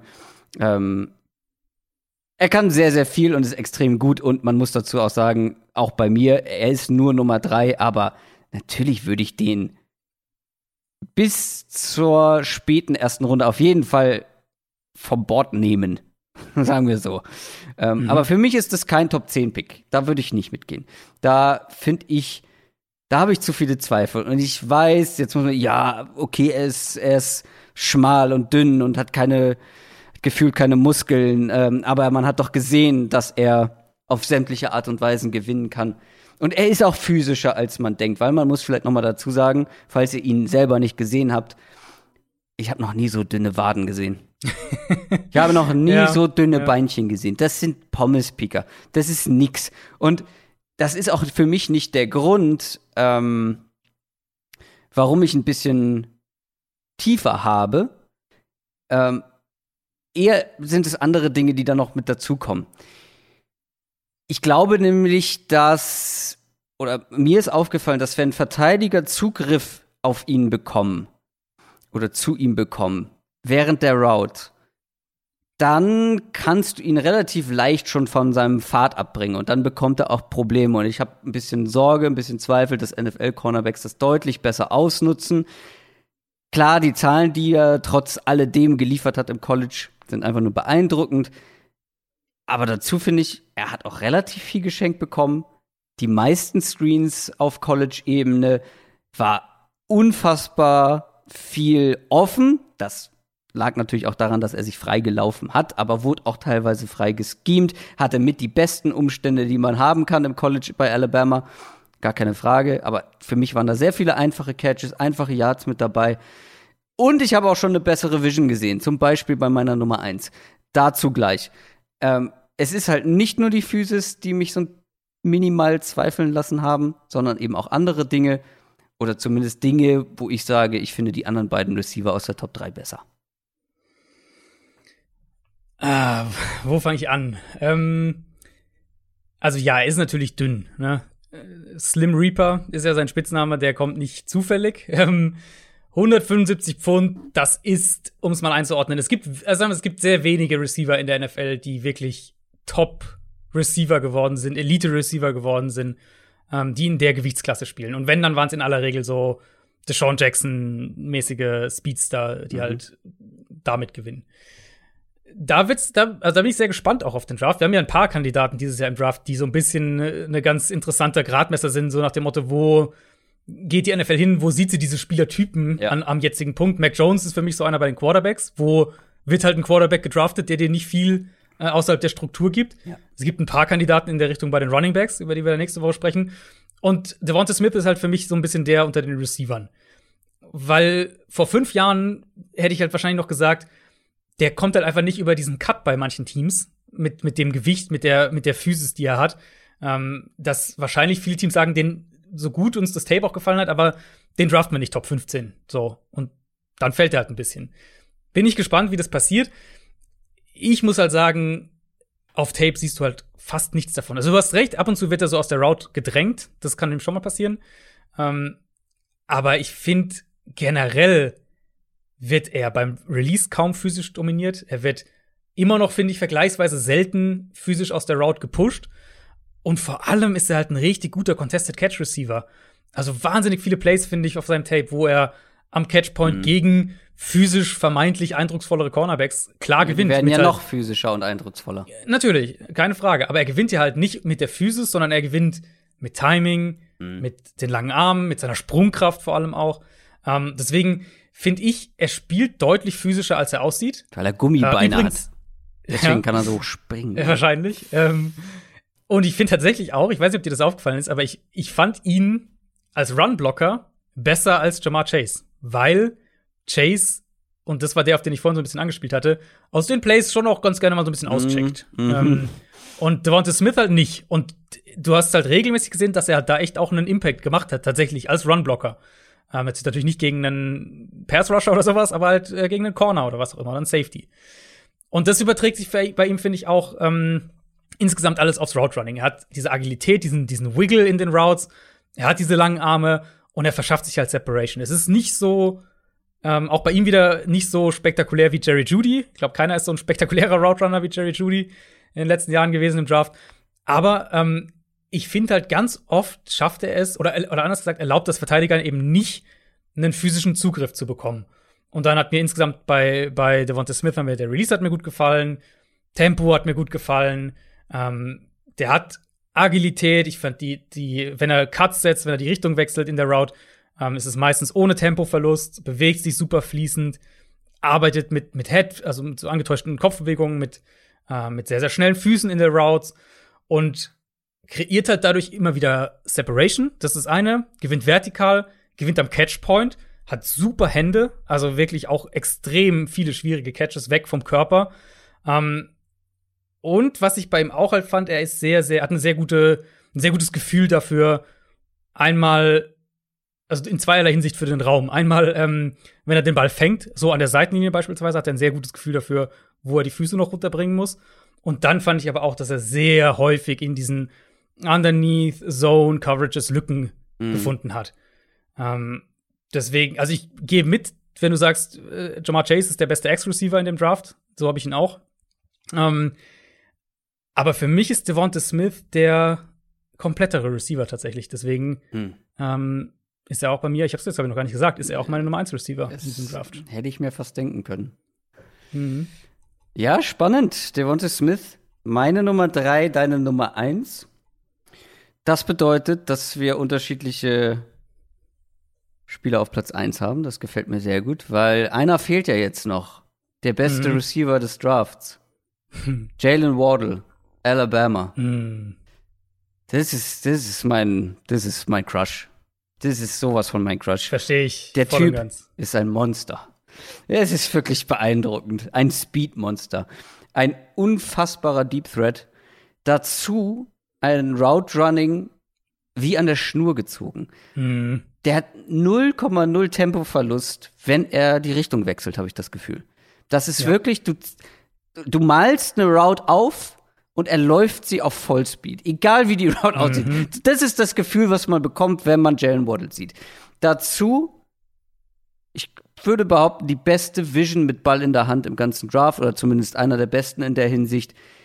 Wir haben es als Returner gesehen, wir haben es nach dem Catch gesehen und dazu einfach unglaublich schwer zu tackeln. Das kommt noch einfach mit dazu, weil auch er hat eine auffallend gute Contact Balance, obwohl auch er nicht besonders groß ist. Noch so einer, der ein bisschen anders heißt ist. Was ist er? 5'10, oder? Äh, ja, ich glaube, ja. ich glaube, es ist äh, ähnlich wie Tyreek Hill von der Größe her. Genau. Der ist auch kein Schrank. Also nicht groß, nicht nee. breit, aber unfassbar schnell, unfassbar beweglich, unglaubliche Vision. Ähm, und er fängt dir auch einfach noch alles. Also es gibt dieses mhm. eine Play, wo er quasi so über zwei Verteidiger rüberspringt und den Ball aus der Luft weggrabt und noch beim Runterkommen ja. noch von dem einen von den beiden komplett getackelt wird, den Ball festhält, den Ball bekommt. der Typ ist was Besonderes in meinen Augen. Wurde flexibel eingesetzt, outside im Slot, bei End-Around Screens und wie gesagt als Returner. Das Problem bei ihm ist, weswegen er nicht bei allen auf Platz 1 ist, weil wenn man mich so reden hört, müsste man denken, warum haben nicht alle ihn auf 1? Ähm, das Problem bei ihm ist, der hat sehr wenig Erfahrung eigentlich. Es gibt, ein, es gibt sehr wenig Sample Size, was Jalen Waddle angeht. Mhm. Der war nämlich lange die Nummer 4 oder Nummer 3 bei Alabama und hat im letzten Jahr nur vier Spiele bestritten, ähm, hat sich schwer verletzt. Ich hoffe sehr, dass er dann nichts verloren hat von seinem Speed, von seiner Explosivität, von seiner Beweglichkeit ja auch vor allem. Mhm. Knöchel Genau. war es, glaube ich. Ja, ich glaube schon, ja. Ähm, das ist nicht ohne, gar keine Frage. Er sah auch dann in den vier Spielen, das war ja gegen Ende des Jahres, sah er auch nicht aus, als wäre er bei 100 Prozent. nee, Moment, die vier Spiele waren, ähm, Wann- am Anfang. Also ein Spiel, ein Spiel war noch, er hat das letzte Spiel ja noch Genau. gespielt, da kam er zurück. Ja, genau. Und da fand Ähm, ich vor genau. allem, sah er dann, ja, stimmt, so rum war's. Äh, Und Aber die ersten vier war ja ja, dieses, genau, die äh, waren richtig stark. völlig ausgerastet ist und du dachtest so, wow, okay. Ja, Ähm, und- und dann hat er sich halt verletzt, genau. Und wenn er nichts von seiner Qualität verloren hat, von seiner Spritzigkeit auch verloren hat, dann ist er für mich die klare Nummer eins in dieser Gruppe. Und Mhm. er wird zwar kein kompletter Receiver werden, glaube ich, weil einfach da die Größe ihm so ein bisschen im Weg steht. Aber wenn wir eben schon von Tyreek Hill gesprochen haben, das Potenzial ist Tyreek Hill, glaube ich. Einfach was die Rolle angeht, was, das, was die Qualität angeht. Ich glaube, wenn er richtig eingesetzt wird und wie gesagt nichts verloren hat, dann kann der für jedes NFL-Team ein absoluter Gamechanger sein. Wirklich in meinen Ja. Augen Tyreek Hill Gamechanger-Potenzial. Klar, die Sample Size ist klein, ähm, die Fragezeichen sind da, deswegen ist er bei vielen ja auch nicht Platz 1, aber für mich ist das Ceiling höher als bei eigentlich allen anderen, ehrlich gesagt. Na, ist bei mir logischerweise dann die zwei, Jalen Ja. Waddle. Und das, die Sample Size ist der einzige Grund, warum er nicht die Eins ist. Sage ich auch ganz klar. Also ich habe ihn, ich habe bei keinem Receiver oder vielleicht bei keinem Spieler im Draft, ähm, hatte ich am Ende so wenige negative Punkte stehen und so, also so wenig oder so generell auch wenn man es so zusammenfassen würde, so wenig Kritik gehabt als äh, wie bei Jalen Waddle. Ähm, und ich würde auch dieses Tyreek Hill Argument noch mal kurz aufgreifen, weil ich finde es ein sehr sehr guter äh, ein sehr sehr guter Ansatz, um auch generell über diese diese Art Receiver zu sprechen. Man sucht ja auch immer so dieses ja, wer ist der nächste Tyreek Hill und so weiter und häufig ist es dann halt oder versucht man dann irgendwie oder versuchen NFL Teams dann irgendwie so einen Speedster in diese Rolle zu bringen. Was wir aber dann oft sehen, und wir haben ja das, glaube ich, auch beide letztes Jahr gesagt bei, ähm, bei Henry Ruggs, dass Speed ist das eine, Explosivität ist das andere. Und Ruggs ist halt ein Spieler gewesen, wo wir ja auch gesehen haben letztes Jahr, ähm, ich glaube, wir hatten ja auch beide irgendwie nur so 4, 5, sowas in der Range, ähm, also Receiver Nummer 4, Receiver Nummer 5, ähm, dass man, dass er ja, er gewinnt mit Speed, aber er hat halt, es überträgt sich das Tempo, das High-End-Tempo, was er haben kann, überträgt sich nicht in Explosivität im Mhm. Route Running. Und bei Waddle tut's das. Ja, genau. Waddle hat halt diese Explosivität, dass er einmal sofort von 0 auf 100 beschleunigen kann. Ähm, was ihn übrigens auch zu einem Returner macht, wenn man das möchte. Aber er hat halt auch die Explosivität in der Route. Sprich, er kann scharfe Cuts setzen. Er hat richtig gute, auch schon Nuancen fand ich in den Routes. Also Körpertäuschungen, dass der Verteidiger sich so ein bisschen zurechtlegt, dass er Off-Coverage ganz gezielt vermeintlich in die eine Richtung attackiert und dann aber halt mit seiner Explosivität in die andere Richtung rausbricht. Also du siehst diesen Speed, klar, logisch. Also in den Plays, wo einfach nur eine Go-Route läuft, ist er auch meistens äh, hinterm Verteidiger am Ende des Plays. Aber es ist halt nicht nur der Speed, sondern es ist eine Explosivität, die sich auf sein ganzes Spiel ähm, überträgt. Und dazu kommen dann eben, du hast schon angesprochen, die Physis, im, äh, die er auch am Catchpoint hat, wo er den Ball auch wirklich dann unter Bedrängnis fängt. Super Hände auch. Ähm, ja, also für mich, ich glaube, wenn er die Saison gespielt hätte, dann äh, wäre er auch meine Nummer eins gewesen. Ich habe ihn letztlich wirklich nur aufgrund der relativ kleinen, wir haben jetzt, wir haben jetzt viel über Samples gesprochen, man kann es ja kurz sagen. Also er hat letztes Jahr äh, hat er 28 Bälle gefangen, 2019 hat er 33 gefangen, ähm, jeweils unter 600 Yards im, insgesamt. Das ist nicht Das ist beeindruckend. natürlich recht wenig. Genau, das ist natürlich recht wenig, keine Frage. Für alle Box-Score-Scouts ein absoluter, äh, absolute Red Flag. Wahrscheinlich irgendwie nicht mal in den Top 10. Ja, nee, aber klar, das muss man natürlich sagen, äh, das muss man berücksichtigen. Und vielleicht auch gar nicht mal, wenn man nur auf die Stats geht, aber ähm, du hast ja ein paar, paar vorhin schon, oder hast die Situation schon angesprochen. Er hat halt natürlich auch davon profitiert, dass er im Windschatten von drei anderen NFL-Receivern bei Alabama äh, den Nummer 4 Corner dann gekriegt hat oder was auch immer. Ähm, das sind natürlich auch so Punkte, die man ein bisschen dazu. Deswegen Gut, Anfang halt dieses Jahres halt gesehen. nicht mehr, ne? Genau, und das war halt so eindrucksvoll, dass ich denke, wenn er äh, sich nicht verletzt hätte, wäre er wahrscheinlich meine Nummer 1 geworden. So ist es mit leichten Bedenken die Nummer 2, aber ich kann es sehr gut verstehen, wenn man den als Nummer 1 sieht. Und ich sehe auch bei ihm ähm, das höchste Ceiling tatsächlich, ja.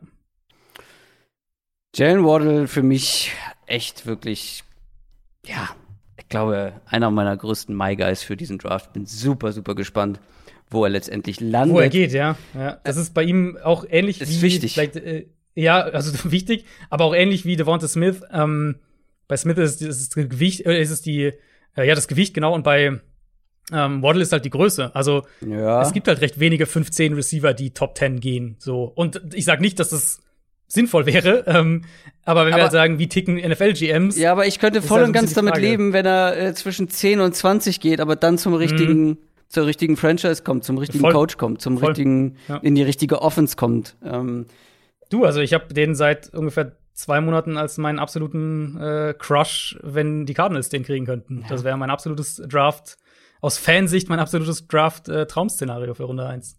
ja, zu Recht. Ähm, jetzt aber noch mal, um den Bogen zu schließen, die Draftklasse. Also ich habe ja schon gesagt, ich bin kein Fan unbedingt oder ich sag, die Spitze ist, finde ich persönlich nicht ganz so krass.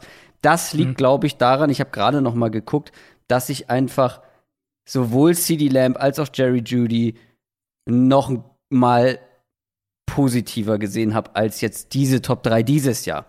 Ähm, weil Mhm. ich, glaube ich, bei beiden noch mehr diese habe ich vorhin schon gesucht, das Wort. Äh, was, ist, was ist das richtige Wort für Komplettheit? Für komplett sein.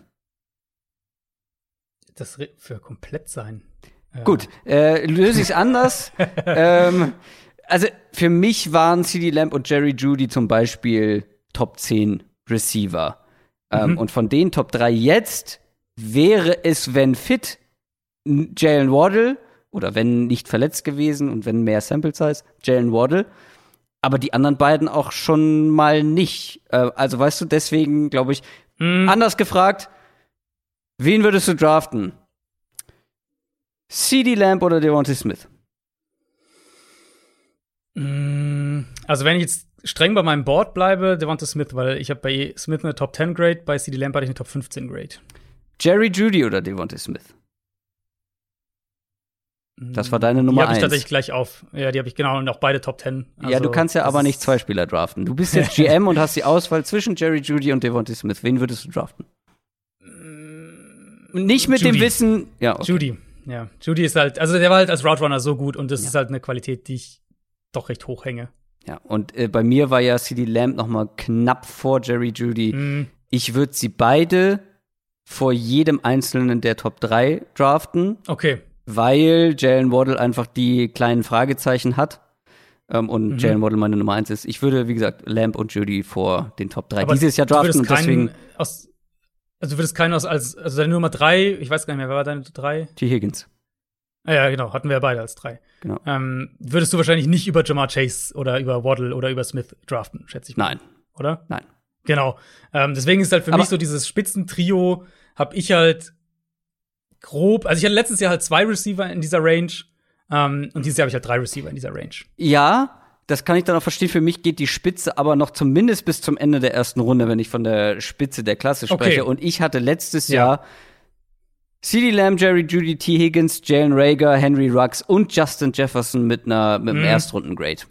Und dieses Ja, nee, Jahr also wenn ich- genau, hört ich halt schon fast bei nach den Top 3 ja schon fast auf. Terrace Marshall wäre für mich Ja. noch gerade so drin, aber das war's dann.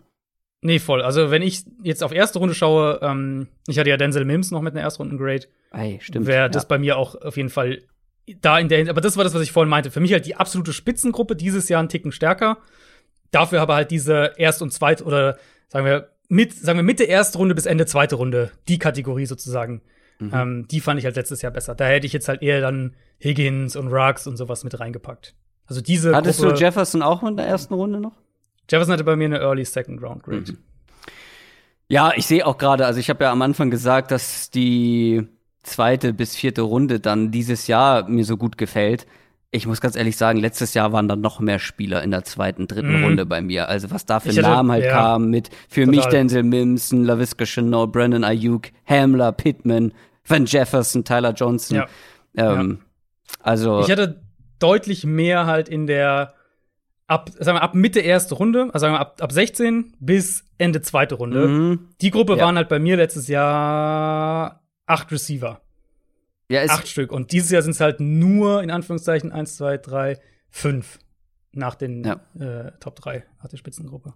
Also grundsätzlich, ich für meinen Teil sage, die Klasse insgesamt, was auch immer euch das bringt, wenn ihr das hört, aber für mich insgesamt diese Klasse letztes Jahr gesamtheitlich gesehen ein bisschen besser als dieses Jahr. Mhm.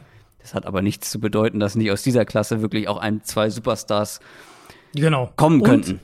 ein letzter Gedanke noch zur Gesamtklasse. Ja. Ich glaube, dass du dieses Jahr im Draft, dass Runde 3 so ein richtiger Sweet Spot sein könnte für Receiver. Ich glaube, dass du in Runde 3 Mhm. dieses Jahr einen enormen Value an Receivern abgreifen kannst. Das könnte ich mir gut vorstellen. Ich gehe noch mal schnell die Top 10 Rankings durch. Die zwei Stunden haben wir dann auch voll. Deine Top 10. Jetzt mal von oben nach unten. Auf Platz Von 1. oben nach unten. Ja, mal, was, mal was wagen. Auf Platz 1 Devontae Smith.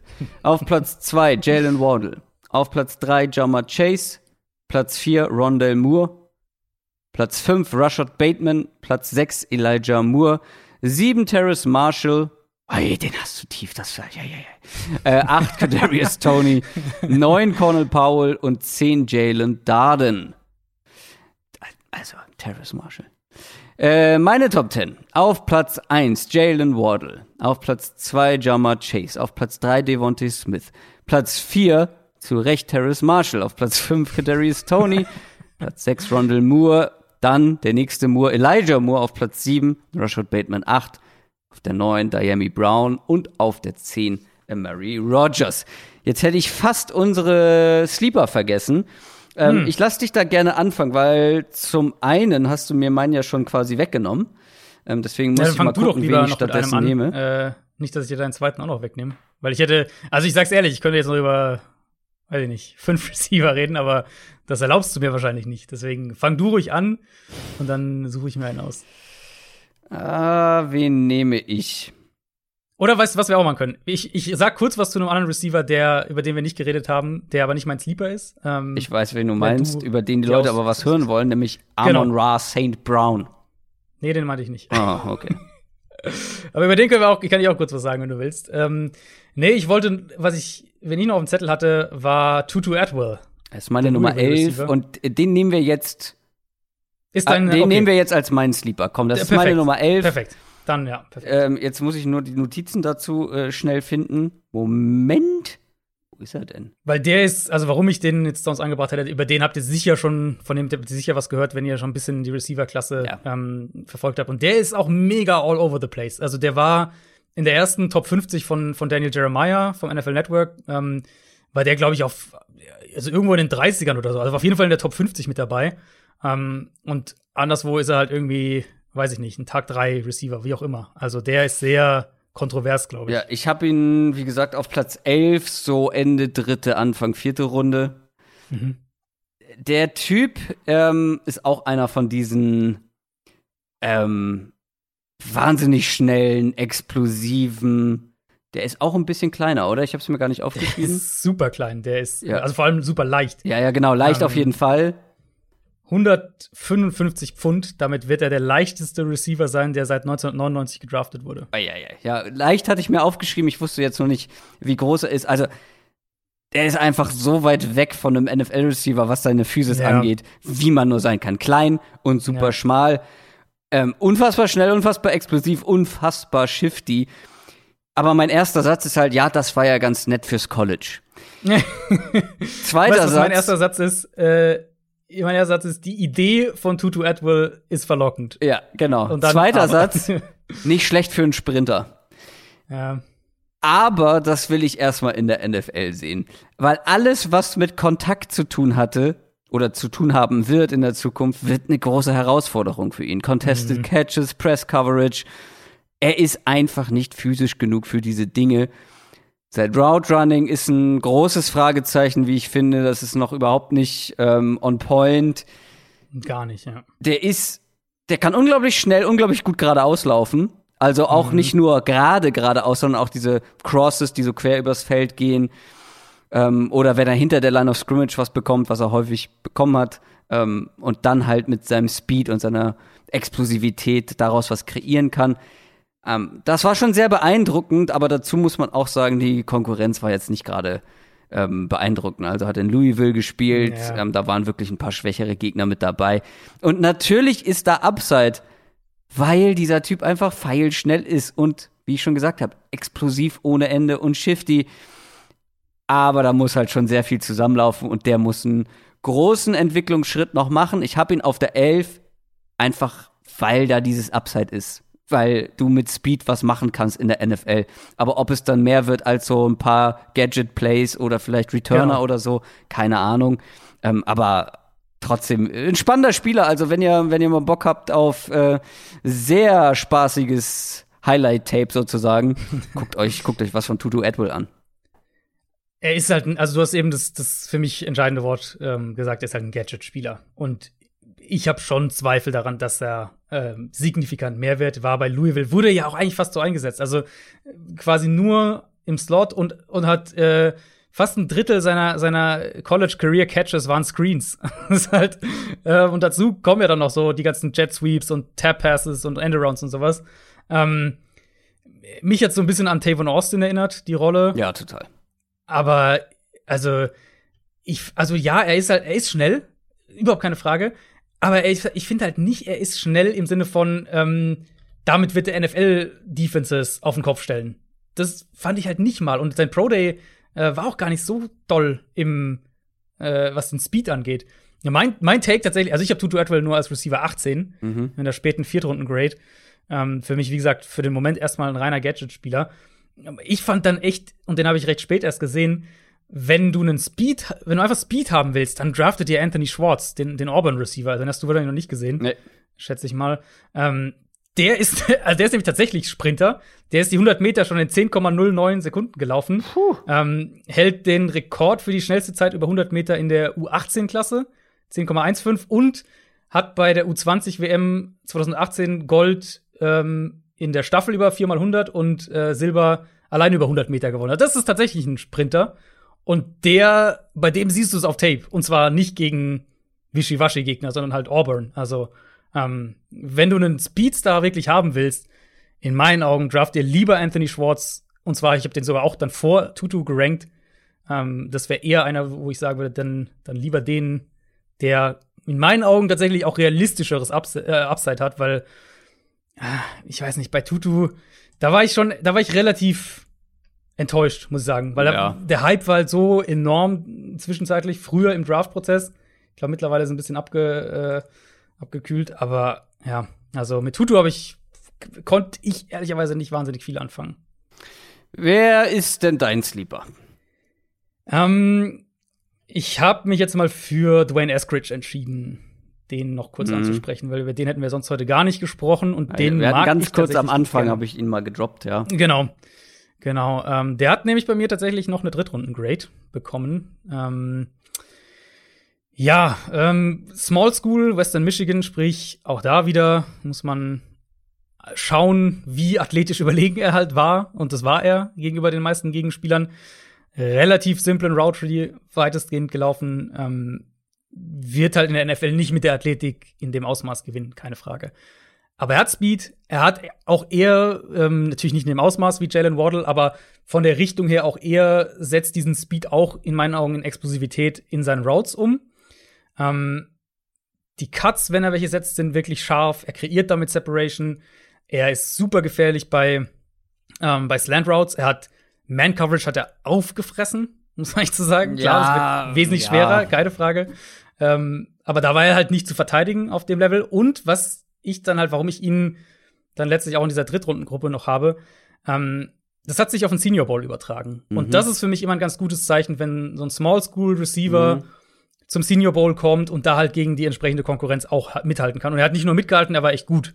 Ähm, das hat mir bei ihm so ein bisschen ja. Hoffnung gegeben, dass es sich auch dann noch weiter überträgt. Ich verstehe, wenn man da skeptisch ist. Ich würde ihn auch nicht äh, in Runde zwei oder so draften, aber so gegen Ende der dritten Runde, Dwayne Askridge, Western Michigan, kann, glaube ich, einer sein, der ähm, ein ganz guter Yards after Catch, Playmaker, hm. ähm, Nummer zwei, Nummer drei Waffe in der, in der Offense in der NFL wird. Ja, ist eine komplette Wundertüte, glaube ich. Also hat mich so ein bisschen mir fällt mal wieder ein Name nicht ein, der Safe, die, den die Patriots letztes Jahr gedraftet haben.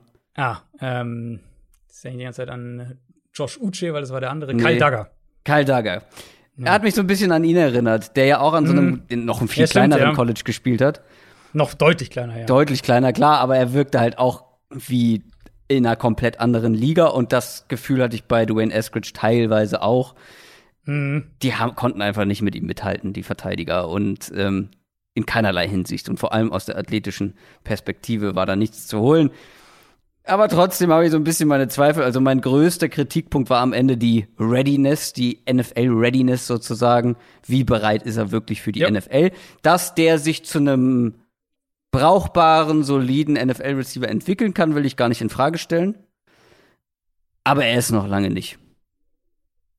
Ist er noch nicht. Nee, ist er noch nicht. Auf jeden Fall. Also er wird doch Zeit brauchen, aber das ist halt für mich diese Gruppe, Diami Brown, Jalen Darden, die haben alle in der Hinsicht für mich, äh, Cornell Powell ist ja auch noch mit drin bei mir, die haben alle für mich so in der Richtung, mhm. auf ihre Art sozusagen, ähm, Fragezeichen. So, Adrian, ich will dich nicht abwürgen, aber hinter mir steht ein riesiges Paket. Ja, der Kaffee wartet, meinst du? Ja, der Kaffee wurde nämlich auch noch dazu geliefert. Ah, ja, das Rest, es riecht auch noch schon, oder was? Oh, ja, das noch nicht, weil das Paket ist so gut so. äh, verschlossen. Aber ich werde mich gleich ähm, mit meiner, mit meiner neuen Kaffeemühle, Espressomühle einschließen und mal ein bisschen gucken, was die kann. Gönn dir. So, Gönn das dir. waren unsere besten, vielversprechendsten Wide Receiver für den Draft 2021. Ich hoffe, es hat euch gefallen. Lasst uns gerne wie immer Feedback da, am besten bei Twitter oder bei Instagram. Wer da noch nicht folgt, sollte das gerne tun. Schreibt auch gerne mal wieder eine Bewertung ähm, auf den einschlägigen Podcast-Plattformen. Kann man, glaube ich, nur bei Apple äh, ne, Bewertung schreiben. Ich glaube auch, ja. Ich glaube schon. Auch. Dann halt da. Am besten eine positive. Aber wenn ihr so lange gehört habt, wird sie hoffentlich positiv ausfallen. Was gibt es sonst noch zu sagen, Adrian? Äh, nächste Woche Running Backs, würde ich sagen. Ich habe äh, 17 gesehen und ähm, ich glaube, da werden wir fast sogar noch teilweise weiter auseinander liegen als bei den Receivern. Ich bin gespannt. Ich bin sehr mhm. gespannt. Ich muss noch ein paar nachholen. Ich hatte ja schon eine, eine solide Top 10, aber äh, ich glaube, damit die zufriedenstellend wird, muss ich noch ein paar angucken, die eher so dahinter gehandelt werden. Da stehen noch ein paar auf meiner Liste, aber natürlich freue ich mich da sehr drauf. Nicht so sehr wie in anderen Jahren, gebe ich ganz ehrlich zu. Ähm, kein Vergleich zu der Wide Receiver Klasse. Haben wir mhm. ja schon besprochen trotzdem, es ist die Running Back Folge, die wartet. Liebe Leute, ich wünsche euch eine schöne Woche, schöne Ostern vor allem. Heute ist Stimmt, ja Gründonnerstag, ja. wenn ihr das hört. Richtig. Ähm, schöne freie Tage, soweit es geht. Bleibt gesund. Wir hören uns dann, je nachdem, ob was passiert, nächsten Donnerstag wieder. Macht's gut. Tschüss. Ciao, ciao.